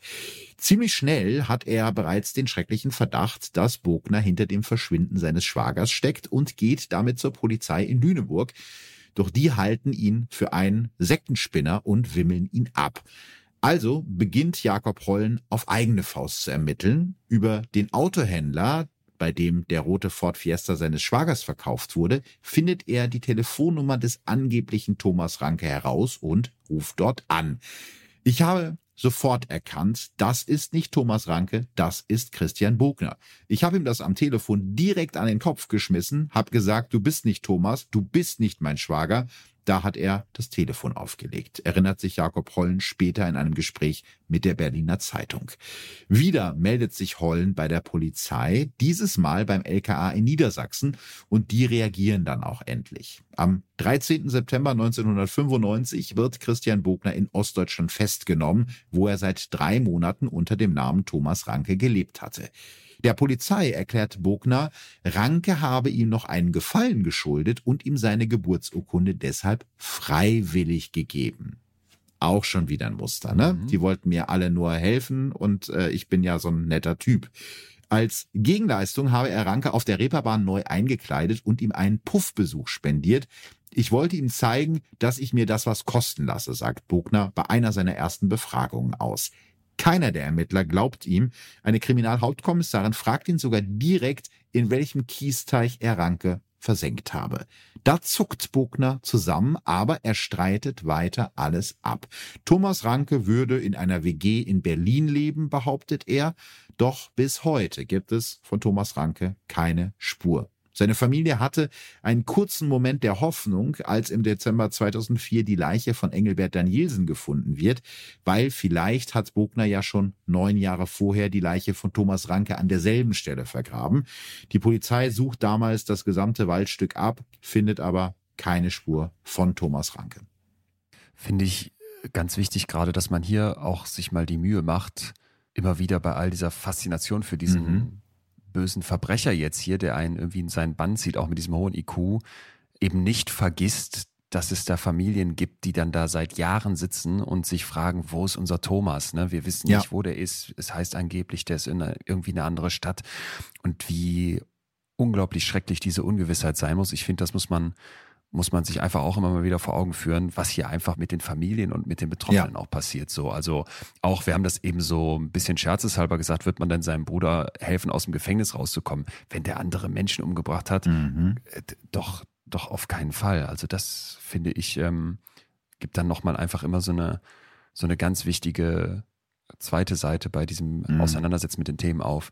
Heißt jetzt dann aber ja auch, dass Bogner nie nachgewiesen werden konnte, dass er überhaupt was mit diesem Verschwinden von dem Thomas Ranke zu tun hat? Nein. Also es gibt zwar einen Prozess vor dem Landgericht Bückeburg, aber der Mord an Thomas Ranke kann Christian Bogner nicht nachgewiesen werden, auch wenn das Gericht sich sicher ist, dass Ranke tot ist. Also Zitat aus den Gerichtsakten, Thomas Ranke könnte auf eine Weise zu Tode gekommen sein, die entweder kein Tötungsdelikt darstellt oder gänzlich straflos ist für den Angeklagten. Und das ist ja einerseits das Gute, dass wir in so einem Rechtsstaat leben, ne, in dubio pro reo. Sie sind sich sicher, der Ranke ist tot, aber es hätte ja auch theoretisch sein können, dass der auf der Flucht vor lauter Stress einen Herzinfarkt bekommen hat. Ja, okay. Äh, und der Bogner den irgendwo vergraben hat, weil er jetzt keine Leiche gebrauchen konnte. Also man kann ihm eben nicht eindeutig nachweisen, dass er den Tod verursacht hat. Bogner landet trotzdem wieder im Knast, weil er in der Zwischenzeit als Freigänger wieder Banken überfallen hat. 2002 wird er zu einer Haftstrafe von zehn Jahren und sechs Monaten verurteilt und in die JVA in Lübeck-Lauerhof verlegt. Und dort gilt Christian Bogner schnell wieder als braver Vorzeigehäftling, dem man Besucherführungen anvertrauen und dem man in der Gefängnisschlosserei arbeiten lassen kann. Und wozu das jetzt am Ende geführt hat, das wissen wir ja. Der Kreis schließt sich zum spektakulär umgebauten Gabelstapler. Ja. Und, und das ist dann wieder die, die, die schreckliche, traurige Seite zum Tod von Engelbert Danielsen. Leider ja. Also am 12. August 2006 beginnt in Saal 163 des Landgerichts Lübeck der Prozess gegen Christian Bogner. Die Staatsanwaltschaft wirft ihm Mord an Engelbert Danielsen aus niederen Beweggründen vor. Als Bogner ins Gericht geführt wird, trägt er Hand- und Fußfesseln und eine silberne Jacke über dem Kopf. Natürlich von Bogner. Sein mittlerweile 57-jähriger Bruder Walter steht wegen Beihilfe ebenfalls vor Gericht. Im Prozess präsentiert Bogner die mittlerweile vierte Version davon, wie Engelbert Danielsen angeblich zu Tode gekommen ist. Dieses Mal will Bogner plötzlich Stimmen im Kopf gehört haben. Der Staatsanwalt glaubt ihm kein Wort und kontertrocken, diese Einlassung ist unglaubwürdig. Ein Gutachter diagnostiziert bei Bogner eine Borderline-Störung. Vielleicht magst du uns kurz erklären, was eine Borderline-Störung bedeutet und was das vielleicht auch über den Wahrheitsgehalt von Bogners Erklärungen aussagen könnte. Ja, die Borderline-Persönlichkeitsstörung gehört also zur Gruppe lässt der Name schon vermuten, der Persönlichkeitsstörung, wie zum Beispiel mhm. auch die narzisstische Persönlichkeitsstörung oder eine zwanghafte Persönlichkeitsstörung.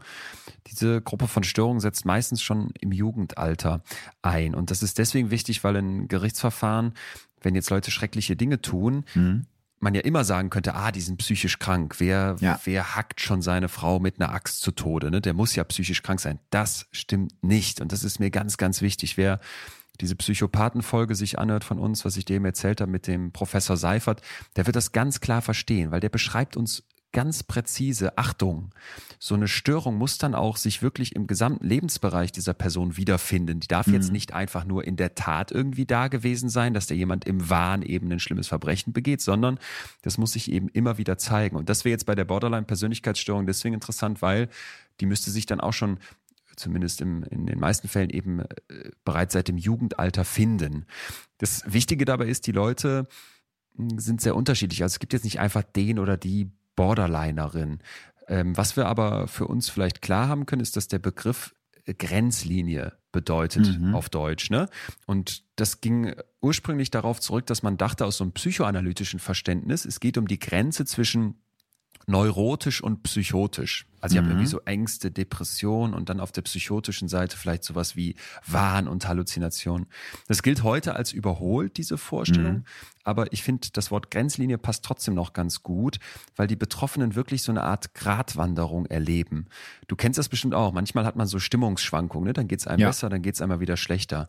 Und das erleben die oft im Extrembereich. Dann reicht irgendwie so ein minimaler Auslöser und das gesamte Gleichgewicht der Gefühle kippt komplett, ne? Und dann kann sowas wie eine Wut oder wie eine Angst oder auch ein Schamgefühl total übermächtig werden. Und dann bricht das wie so eine Welle über die Betroffenen hinein.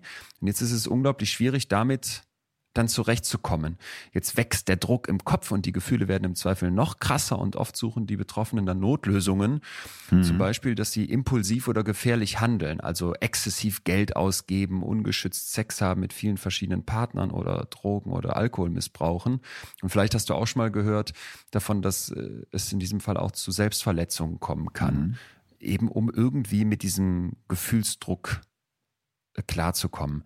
So, ich finde das jetzt äh, hierbei erstmal interessant, weil wenn sich dann ein Gutachter damit beschäftigt und wir jetzt einfach mal annehmen, dass das gut gemacht wurde und die Diagnose dann auch umfangreich gestellt werden konnte, dann hätten wir natürlich nochmal ein Puzzleteil mehr, wieso mhm. überhaupt da so jemand zu solchen zu solchen Handlungen dann ähm, sich verleiten lässt oder das halt eben in, in, in seinem Leben dazu kommt. Ne? Wobei wir wieder, das ist mir ganz, ganz wichtig, nicht denken dürfen, ah ja, da ist jemand mit einer psychischen Störung, zum Beispiel der Borderline-Persönlichkeitsstörung, und deswegen ist er jetzt kriminell. Da muss immer ganz, ganz viel zusammenkommen. Definitiv. Was mich jetzt gerade noch interessieren würde, ich höre ja manchmal auch andere Podcasts, tatsächlich auch andere True Crime Podcasts. Und da gab es auch mal einen, einen Fall in einem sehr großen deutschen True Crime Podcast, wo es um eine äh, Borderline erkrankte junge Frau ging, die jetzt halt. Mal ganz kurz. Jetzt sitzen doch alle hier und wollen wissen. Philipp Fleiter, King of True Crime. Was hört er denn für andere Podcasts?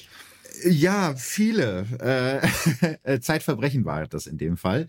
Und die, diese junge Frau hat damals, glaube ich, ihren Vater oder Onkel der Vergewaltigung bezichtigt. Am Ende stellte sich raus, das stimmte alles gar nicht. Und in dieser Folge wurde so salopp sinngemäß gesagt, ja, äh, die wussten aber nicht, die ist Borderlinerin und bei Borderlinern muss man immer aufpassen, was den Wahrheitsgehalt äh, angeht der Aussagen. Und Darauf wollte ich hinaus. Also würdest du das unterstreichen, dass man generell bei Menschen, die an dieser Krankheit äh, erkrankt sind, davon ausgehen muss, dass die viele Sachen nicht der Wahrheit entsprechen? Oder ist das eher so ein Klischee? Ja, bitte vorsichtig mit solchen ja. universellen Aussagen, ne? Weil ja. ich habe es eben schon direkt, und das ist mir ganz wichtig gesagt, den Borderliner, die Borderlinerin, das gibt's nicht. Das kann sich mhm. immer ganz unterschiedlich ausgestalten und auch wie damit umgegangen wird, kann unterschiedlich sein. Da mag der eine vielleicht zu übertriebenem Lügen tendieren. Der andere gibt exzessiv Geld aus, hatten wir eben als Beispiel. Und wieder ja. jemand anders, eine junge Frau, die ich mal interviewt habe, die hat tatsächlich so sich in lebensgefährliche Situationen gebracht. Die ist irgendwie auf Brückengeländern balanciert und okay. wusste, ich könnte jetzt hier sterben. Also äh, bitte bei sowas immer zumindest noch berücksichtigen, dass, dass Menschen so unterschiedlich sind, auch wenn sie dann vielleicht eine Diagnose vereint, dass wir jetzt mhm. nicht einfach so sagen können, ah ja, der hat ja Borderline und deswegen ist ja logisch, dass der hier lügt. Das war genau diese Einschätzung, die ich gerne von dir hören wollte, weil ich mir das auch nicht vorstellen konnte, dass du sagen kannst, das ist so und deshalb ist es so. Am Ende des Tages führt es dazu, dass dann knapp drei Wochen später, am 5. September 2009, der Vorsitzende Richter das Urteil verkündet. Und bei dieser Urteilsverkündung lächelt Christian Bogner. Der Richter sagt, im Grunde ist es eine ganz einfache, für das Opfer letztlich tragische und bis ins letzte geplante Geschichte. Christian Bogner wird wegen Mordes an Engelbert Danielsen zu einer lebenslangen Haftstrafe mit anschließender Sicherungsverwahrung verurteilt. Bogners Bruder Walter Meyer muss unter anderem wegen Beihilfe zum Mord drei Jahre und drei Monate in Haft. Mit seiner Aussage hat Meyer am Ende dazu beigetragen, seinen Bruder zu verurteilen. Das haben die Richter bei der Strafe berücksichtigt. Ach, guck mal an. Das so schnell ist aber immer sich so. das Blatt unter Brüdern. Ja, ja. Ja, wenn du, ja, wenn du geständig bist und hilfst, ein Verbrechen aufzuklären, selbst wenn das Verbrechen noch so schlimm ist, muss das immer in der Strafzumessung ähm, berücksichtigt werden. Und tatsächlich ist es auch so, dass sich das Verhältnis der Brüder natürlich dadurch ändert. Ja, das, das finde ich gerade krass. Ja. ja, ja, als das Urteil gesprochen wird, verlässt Christian Bogner den Gerichtssaal mit erhobenem Kopf. Sein Bruder würdigt er keines Blickes. Auch Jakob Hollen, seine Frau und seine Schwiegermutter, also die Familie von Bogners mutmaßlich erstem Opfer Thomas Ranke, sind an diesem Tag im Landgericht Lübeck. Wir haben uns demonstrativ an die Brüstung vorne vorne hingestellt und haben Bogner starr in die Augen geschaut, erinnert sich Jakob Hollen später. Das, ähm, das finde ich, muss man auch mal kurz sacken lassen, dieses Bild. Da ist eine Familie, die um einen geliebten Menschen trauert, nicht mal weiß, was ist. Und da steht jetzt dieser überhebliche, selbstbewusste Bogner mhm. lächelnd vor dem Richter und freut sich noch, dass ihm irgendwie bestätigt wird, dass er das alles so geplant hat. Mhm. Und die wissen nicht, die, die wissen die bis heute nicht, was mit, mit Thomas Ranke passiert ist? Nee. Also nach dem Urteil gegen Bogner gibt es noch mal kurz die Hoffnung, dass sich das Verschwinden von Thomas Ranke doch noch aufklärt eigentlich hat Christian Bogner ja jetzt nichts mehr zu verlieren, ne? weil er hat eigentlich die härteste ja. Strafe bekommen, die man bekommen kann in Deutschland, lebenslang mit anschließender Sicherungsverwahrung. Die Chance, dass er irgendwie auf legalem Weg, also ohne Gefängnisausbruch, jemals wieder freikommt, ist eigentlich nicht vorhanden. Deswegen könnte man meinen, es ist jetzt eigentlich egal, dann kann er das andere auch zugeben. Mhm. Trotzdem schweigt Bogner bis heute. 2011 stellt die Staatsanwaltschaft in Bückeburg das Verfahren wegen des Verschwindens von Thomas Ranke ein. Der damalige Pressesprecher sagt dazu, es gibt nur zwei Personen, die Auskunft geben können. Der eine schweigt und der andere ist wahrscheinlich tot. Das, das finde ich wirklich mies, weil mhm. wenn du merkst, jetzt ist alles verloren und du wirst jetzt in den Knast kommen, dass du dann eben, und das hatten wir angesprochen, nicht dieses, diese Fähigkeit zum Mitgefühl mit dieser Familie hast, ja. nicht verstehst, es gibt nicht nur mich auf dieser Welt, sondern ich könnte jetzt vielleicht Leuten unglaubliches Leid ersparen, indem ich da was zu sage. Und wenn das nur ist, ja, der ist tot. Und der ist da und da begraben. Genau. Oder sowas. Er hat nichts zu verlieren. Ja, ja. Also mhm. das, das finde ich ähm, schwer zu ertragen. Da wird man wütend und gleichzeitig mit der Geschichte, so wie mhm. wir diesen Christian Bogner bis hierhin kennengelernt haben, finde ich es fast, fast erwartbar und das macht es nicht besser, aber es ergibt irgendwie in seiner Welt Sinn. Mhm. Nicht der Tolle, der alles schafft, der Schlaue. So klang es jetzt hier und da mal durch, müssen wir mhm. vorsichtig sein mit Mutmaßung, aber für mich wäre jetzt so, dass der irgendwie einen, einen Fehler eingesteht und das wäre das ja, zu einer Familie ja. hingeht und sagt, da habe ich was Schreckliches getan. Der hat ja immer eine Lüge parat gehabt, immer eine Geschichte, genau. womit er irgendwie noch versucht, seinen Hals aus der Schlinge zu ziehen, obwohl es eigentlich schon, schon zu spät war. Gibt es denn, weil das ja jetzt einige Jahre her ist, was mhm. Neues zu Christian Burgner? Ist der, ist der immer noch in Haft? Ja, und das ist wahrscheinlich in dem Fall wirklich die gute Nachricht. Sein Verteidiger hatte gegen das Urteil Revision eingelegt. Die Revision hat der BGH aber abgewiesen. Das Urteil ist also rechtskräftig Christian Bogner gehört zu den wohl am meisten gesicherten Gefangenen Deutschlands. Er sitzt schon seit Jahren in Isolationshaft, also in einer Einzelzelle ohne Kontakt zu seinen Mitgefangenen.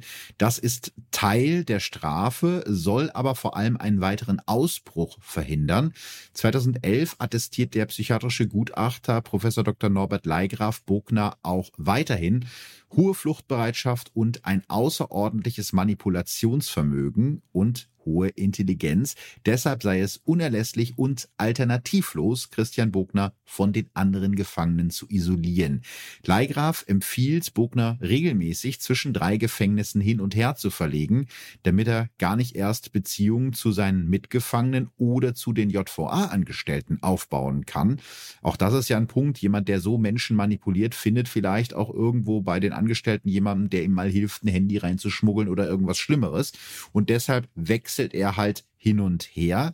So rotiert Christian Bogner seit Jahren zwischen den niedersächsischen Justizvollzugsanstalten von Celle, Oldenburg und Sehnde. Wahrscheinlich gibt es keinen einzigen Gefangenen in Deutschland, der so behandelt wird. Laut niedersächsischem Justizgesetz darf die Einzelhaft nur als allerletztes Mittel verhängt werden. Einzelhaft von mehr als drei Monaten pro Jahr benötigt eine Bestätigung des zuständigen Ministeriums. Und eben diese Bestätigung gibt das niedersächsische Justizministerium seit mittlerweile mehr als 15 Jahren immer wieder und wieder und wieder. Bogners Verteidiger nennt das Folter. Alle paar Monate wird der gefesselte Christian Bogner in einem Helikopter in eine andere JVA geflogen, wo er dann wieder in eine Einzelzelle kommt. Knapp neun Quadratmeter, Linoleumboden und Gitter an den Fenstern. Einem Reporter der Nordwestzeitung sagt Bogner in einem Interview, er habe schon seit mehr als zehn Jahren keinen Besuch mehr bekommen. Sein einziger Freund sei ein großer Plüschkoala namens Kurt und er erklärt dann, das Alleinsein tut weh. Und ich glaube, das ist etwas, was ja erstmal jeder von uns nachvollziehen kann, so eine Aussage.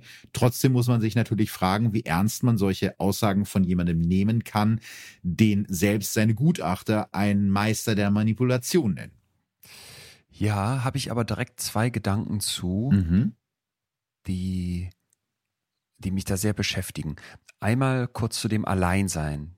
Das ist nämlich der einfachere Punkt. Alleinsein tut weh. Wir haben also Studien, wo man tatsächlich mit Hirnscans auch zeigen kann, wenn du so sozial zurückgewiesen wirst, das ist im Hirn im Prinzip dieselbe Aktivierung oder eine sehr ähnliche Aktivierung wie bei physischem Schmerz. Also eine Backpfeife ist genauso unangenehm für uns mhm. wie, dass du irgendwie ausgeschlossen wirst von der Gruppe. Macht Sinn, ne? Der Mensch ist ein soziales Wesen. Wir überlebten, weil wir uns in Gruppen zusammentun. Wenn ich jetzt sage, du bist alleine, du wirst in die Einsamkeit verbannt, dann greife ich dich an. Wie viele von uns haben das in der Corona-Pandemie jetzt erlebt. Was Total. passiert mit uns, wenn ja. wir plötzlich isoliert werden, wenn wir einzeln sind? Ne? Das ist ein Angriff auf unseren gesamten Organismus. Und da will ich jetzt auch nicht, dass wir denken, ah, das sagt er jetzt einfach nur, um hier zu manipulieren. Mag sein, dass er das auch macht, aber grundsätzlich hat er recht damit. Alleinsein ist Schmerz für Menschen. Und deswegen finde ich auch wichtig und richtig, dass Einzelhaft hier, wie du es beschrieben hast, nicht einfach so verhängt werden kann, weil es das Ganze leichter macht für diejenigen, mhm. die die mhm. Leute da bewachen müssen, sondern wirklich nur als letztes Mittel. Es ist ein Stück weit Folter. Also ja. aus psychologischer Sicht müssen wir dem Verteidiger da zustimmen. Und das bringt mich auch zu dem zweiten Punkt, der mich hier gerade noch viel mehr umtreibt. Wir haben gesagt, hier steht die Diagnose Borderline im Zentrum. Mhm wir haben hier eine Person, wo wir immer wieder jetzt ja auch von verschiedenen Gutachtern einige Punkte reingegeben bekommen, die, die einen zumindest mal hellhörig werden lassen. Und da frage ich mich jetzt, müsste da nicht berücksichtigt werden, dass diese Person vielleicht auch, so schlimm das ist, was sie getan hat, ein Recht darauf hat, zum Beispiel Behandlung zu bekommen, Hilfe zu bekommen, vielleicht auch eine Chance darauf zu bekommen, irgendwie weiterzuleben, wenn auch im Gefängnis, weil auf neun Quadratmetern alleine in einer Zelle das ist ja kaum noch Leben. Ja, ich habe mir diese Frage auch gestellt, weil das Problem mit den ganzen Gutachten, die es zu Christian Bogner ist, ist, dass fast alle psychiatrischen Gutachter und Gutachterinnen zu unterschiedlichen Ergebnissen kommen.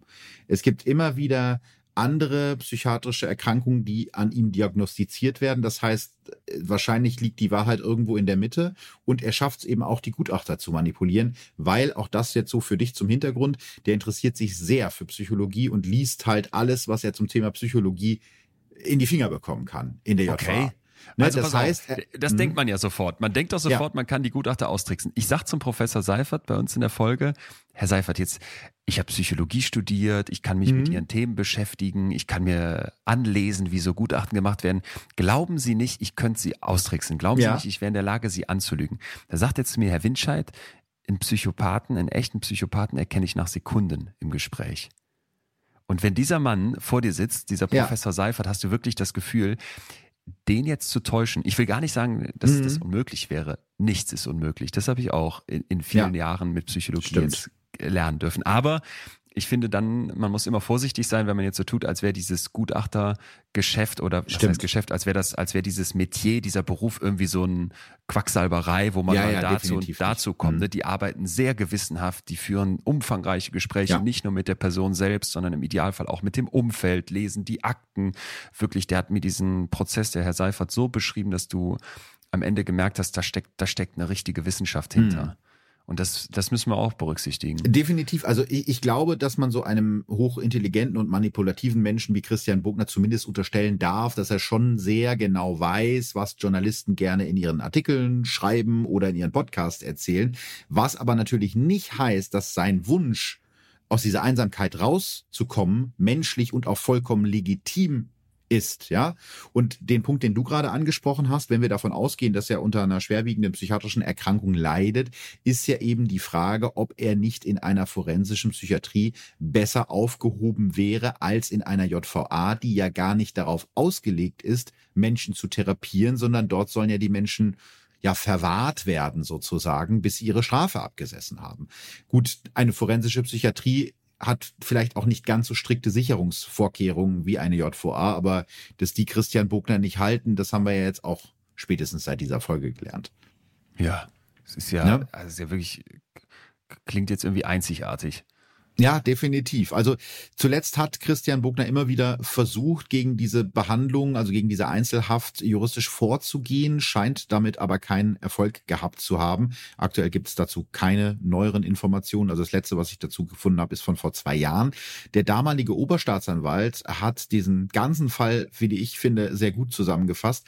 Der Fall Christian Bogner ist einzigartig in der Kriminalgeschichte und ja. das würde ich definitiv unterschreiben. Ich würde mal vermuten, du auch. Ja, also der Experte fürs Verbrechen bist du, aber ich finde jetzt alleine dieses mit einem Helikopter in Rotation durch drei Gefängnisse geflogen zu werden und seit Jahren in Einzelhaft zu sitzen. Also das ist vielleicht deswegen hier äh, so ein unglaublich spannender Fall, weil man fasziniert ist von diesem Menschen, der es schafft, sich zu befreien mhm. der irgendwie, glaube ich, auch spiegelt, was wir wahrscheinlich, zumindest viele von uns hätten. Wenn man uns einsperrt, dieses, dieses Grundbedürfnis des Menschen frei zu sein, ist ja auch der Grund, weshalb das eben nicht unter Strafe steht, sich aus dem Gefängnis zu befreien. Das wiegt höher, als dass du da irgendwie dich der Strafe ja. hingeben musst. Und gleichzeitig, und das hat man dann eben, Gibt es da diese Spur von Opfern? Gibt es da Angehörige, die übrig bleiben? Gibt es da Menschen, die einfach umgebracht werden? Gibt es, da hat ja auch noch jetzt keiner vielleicht weiter darüber nachgedacht, Leute, die in Banken bei so einem Überfall dabei sind, Thema Trigger, Trauma und schreckliche ja, Erfahrungen, ja, ja. die äh, so ein Verbrecher halt als Spur hinterlässt. Also das finde ich, müssen wir hier in beide Waagschalen geben und, und berücksichtigen. Nichtsdestotrotz bleibt hier ein Mensch, dieser Christian Bogner, jemand, der als Täter immer auch getrennt von seinen Taten betrachtet werden muss. Mhm. Und du hast gerade die Forensik angesprochen und die Sicherheitsstandards dort. Ich habe selber mal ein paar Tage beim Professor Seifert in der Forensik in Münster hospitiert, mir das angeguckt. Das ist wie ein Gefängnis konstruiert, mal vom Grundsatz her. Ja. Ich musste durch so eine Schleuse, es gibt meterhohe Mauern, Stacheldraht, Überwachungskameras. Ja, das scheint aber so ein Herrn Bogner äh, ja von nichts abzuhalten.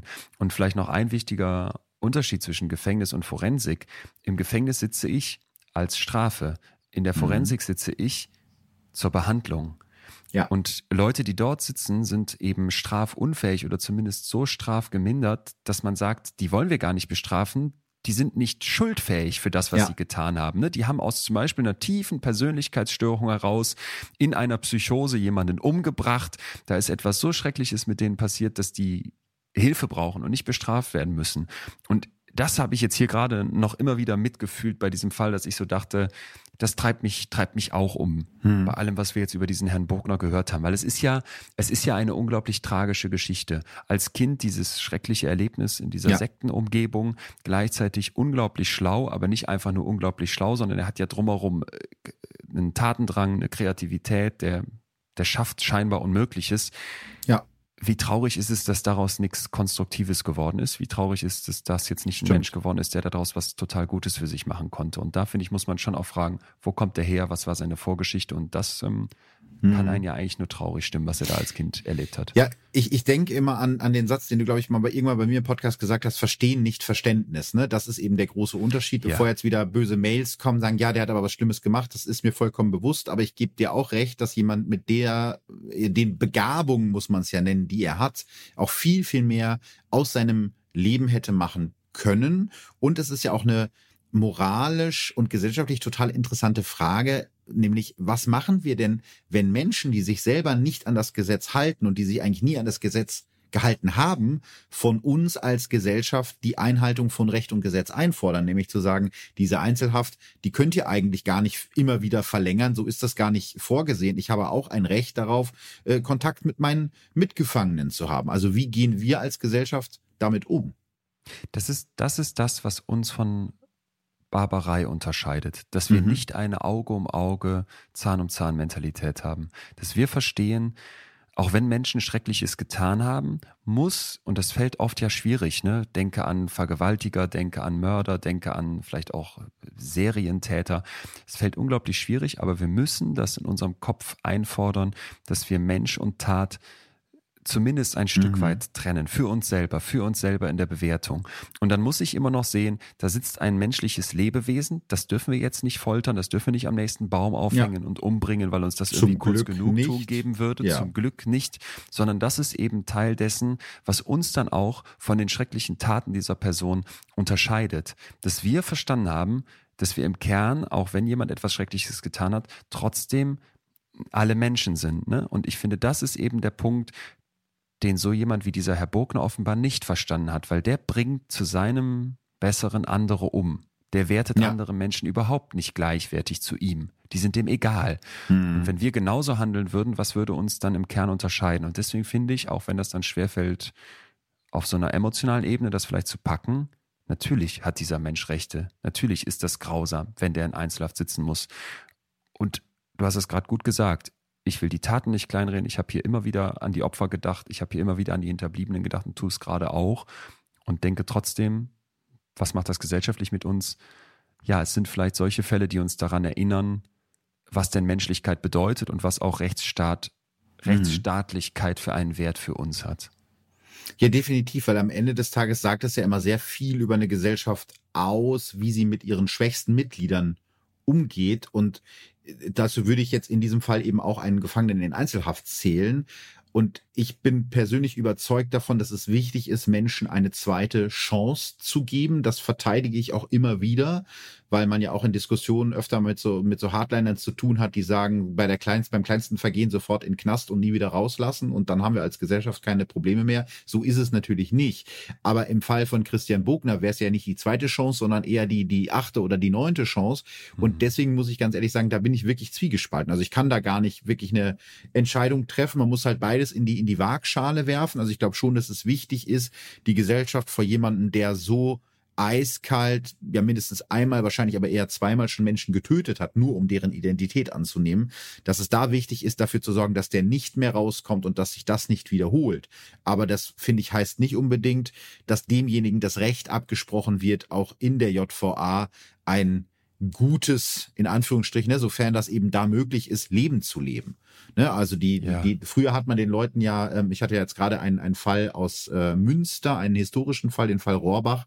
Und äh, in den 50er und 60er Jahren wurden äh, den Menschen ja noch die Bürgerrechte abgesprochen, wenn sie verurteilt wurden. Also, und, und das ist eben etwas, also Recht zu wählen zum Beispiel. Ah, ja. Und das ist ja etwas, was wir eben zum Glück nicht mehr tun. Also, obwohl er in der JVA sitzt, hat er eben gewisse Rechte, die man ihm auch zugestehen muss.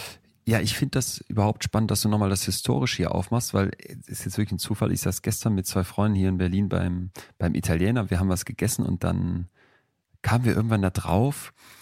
Ich weiß gar nicht mehr wieso, aber es ging auch um Haftstrafen und Leute mhm. im Gefängnis und wie wollen wir damit umgehen. Das passt gerade so gut und deswegen will ich einen Gedanken teilen. Ich bin nämlich nochmal bei diesem Christian Bogner in der Jugend, als der als sehr junger Mann schon ins mhm. Gefängnis gekommen ist. Was macht das eigentlich mit ja. jungen Menschen? Und damals zu verstehen, die Idee, da macht jemand was Schlimmes und deswegen sagen wir als Gesellschaft, den sperren wir weg ins Gefängnis. Das ist eine uralte, ne? Also diese Idee ja. Gefängnis ist steinalt. Man könnte ja einfach nur mal, wenn man versuchen wollte, vielleicht haben wir gesehen, dass das an ganz vielen Stellen nicht zu irgendeinem Erfolg führt, dass das hier nicht diese jungen Menschen wieder auf die rechte Bahn bringt, dass die mal gesehen haben, wie schrecklich jetzt Knast ist, fragen, ist das eigentlich eine gute Idee?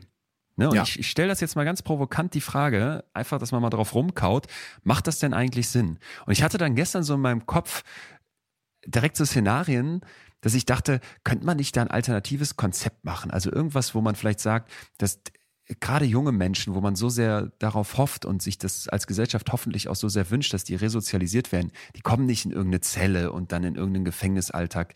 Ja, ich glaube schon, dass es eine Strafe braucht, auch damit der Rest, der drumherum sitzt als Gesellschaft und sowas eben nicht macht, auch merkt, hier ist irgendwie eine mhm. Gerechtigkeit gegeben. Aber ich sage jetzt einfach mal, du hättest einen, es mag jetzt eine Utopie sein, aber du hättest irgendwie so eine Art von Areal, was sichergestellt ist, dass man da nicht rauskommt und dann gibt's da von mir aus. Eine Insel eine Insel mit noch hohen Mauern drum und auch so abgesichert, dass da selbst mal mit einem Gabelstapler und mit einer Plattform nicht rauskommt. Mhm. Und da hättest du da verschiedene Etappen, wo du dann vielleicht erstmal zu einer Bestrafung von mir aus eingesperrt bist und das auch unangenehm ist, aber dann kannst du dich irgendwie so vorarbeiten, mhm. von mir aus in die Mitte dieser Insel, wo es dann immer wieder lockerer wird und eben vor allem auch deinem Leben einen Sinn gegeben wird durch soziale Projekte, durch Arbeitsprojekte, wo du dich verwirklichen kannst, vielleicht eine Ausbildung machen kannst. Ich weiß, dass ganz viel davon auch im Gefängnis mhm. heute stattfindet, zum Glück. Aber zum Beispiel in dieser Forensik, wo ich war, hatten die so ein Schweineprojekt. Das fand ich so interessant. Da haben die gesagt, die Leute hier brauchen vielleicht dann mal einen Bezug zu, das waren so eine besondere Schweinerasse, äh, zu, zu mhm. Tieren, um mal auszuprobieren, wie kann man eigentlich auch miteinander leben und mit Lebewesen umgehen. Und das ist natürlich aufwendig, ne? aber gleichzeitig, wie viel aufwendiger ist es, dass du rückfällige Straftäter in jungen Jahren in so einer Gesellschaft hast? Definitiv. Ja, ja, also und, weißt du, was ich meine, dass man Gefängnis ja, ja, mal anders total. denkt? Total. Da bin ich äh, komplett auf deiner Seite. Ich habe ja auch äh, jetzt schon einige äh, Interviews gehabt mit Leuten, die mal in Haft waren. Ne? Und die ganz oft mhm. kommt da eben durch, diese Resozialisierung, wie wir uns die vorstellen, funktioniert nicht so, wie sie funktionieren sollte.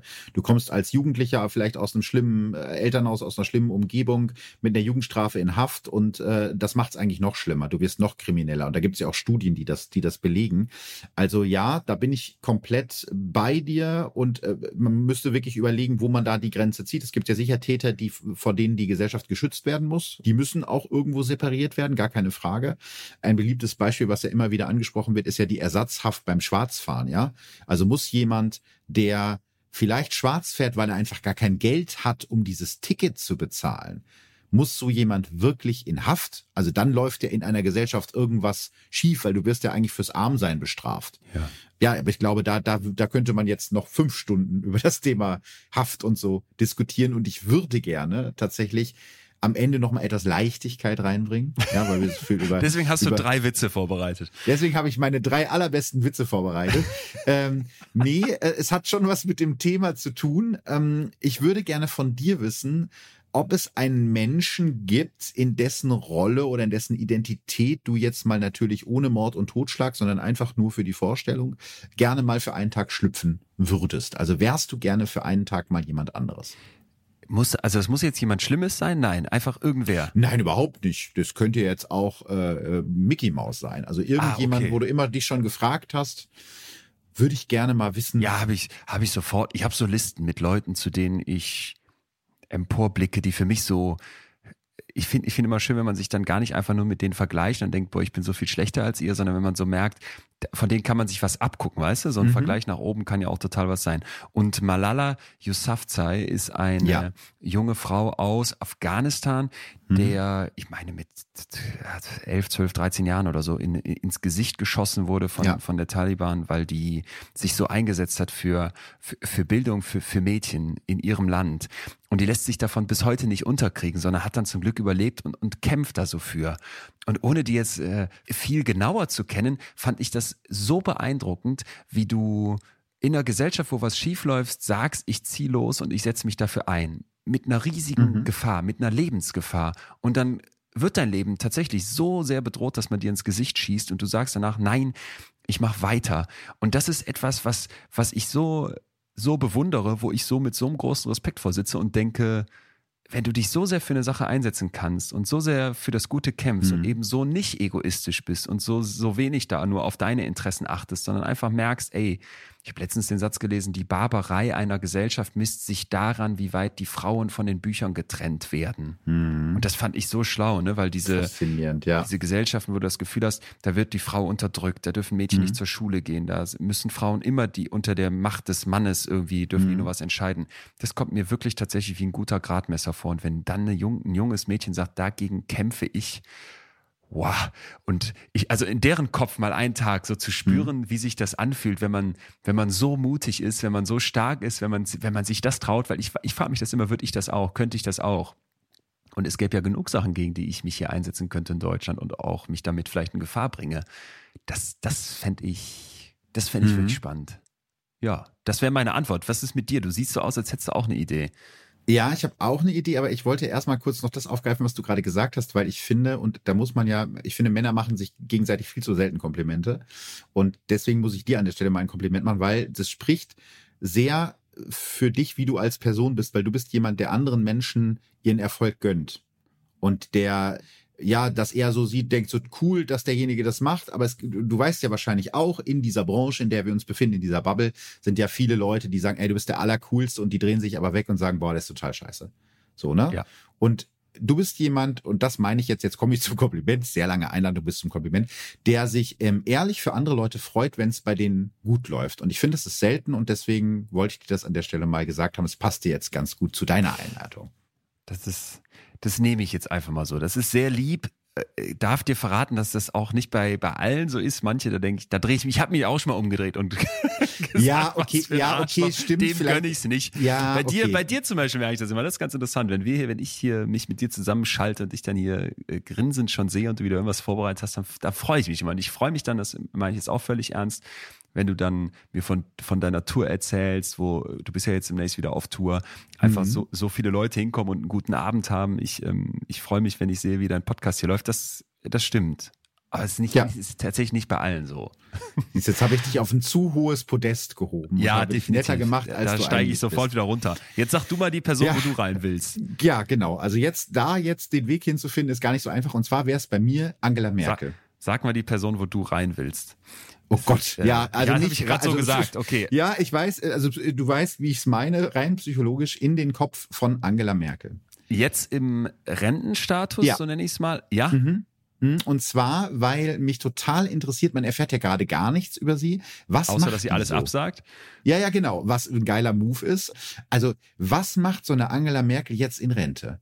Macht die Kreuzworträtsel, macht die Sudoku, geht die mit Joachim irgendwie in einen Feinkostladen und sucht sich einen Mhm. besonderen Käse aus. Also das ist zum einen die Neugier, die mich antreibt. Mhm. Und natürlich würde ich auch gern generell wissen, weil sie ja immer sowas sehr Sphinxhaftes hatte, sehr Rätselhaftes, sich nie hat in die Karten gucken Mhm. lassen, was geht in ihrem Kopf vor. Und da ich ja ein von Neugier getriebener Mensch bin, wäre das, glaube ich, eine Person, wo ich gern mal im Kopf drin säße für einen Tag. Ah ja. Ja, ich verstehe das. Es triggert in mir auch direkt was, aber Ja. ich würde mir jetzt auf die Finger klopfen und denken, ist das nicht so ein bisschen dieses Voyeuristische, was in uns allen steckt? Der Blick Ja. mal in den Kleiderschrank von Natürlich. Angela. Ja, ne?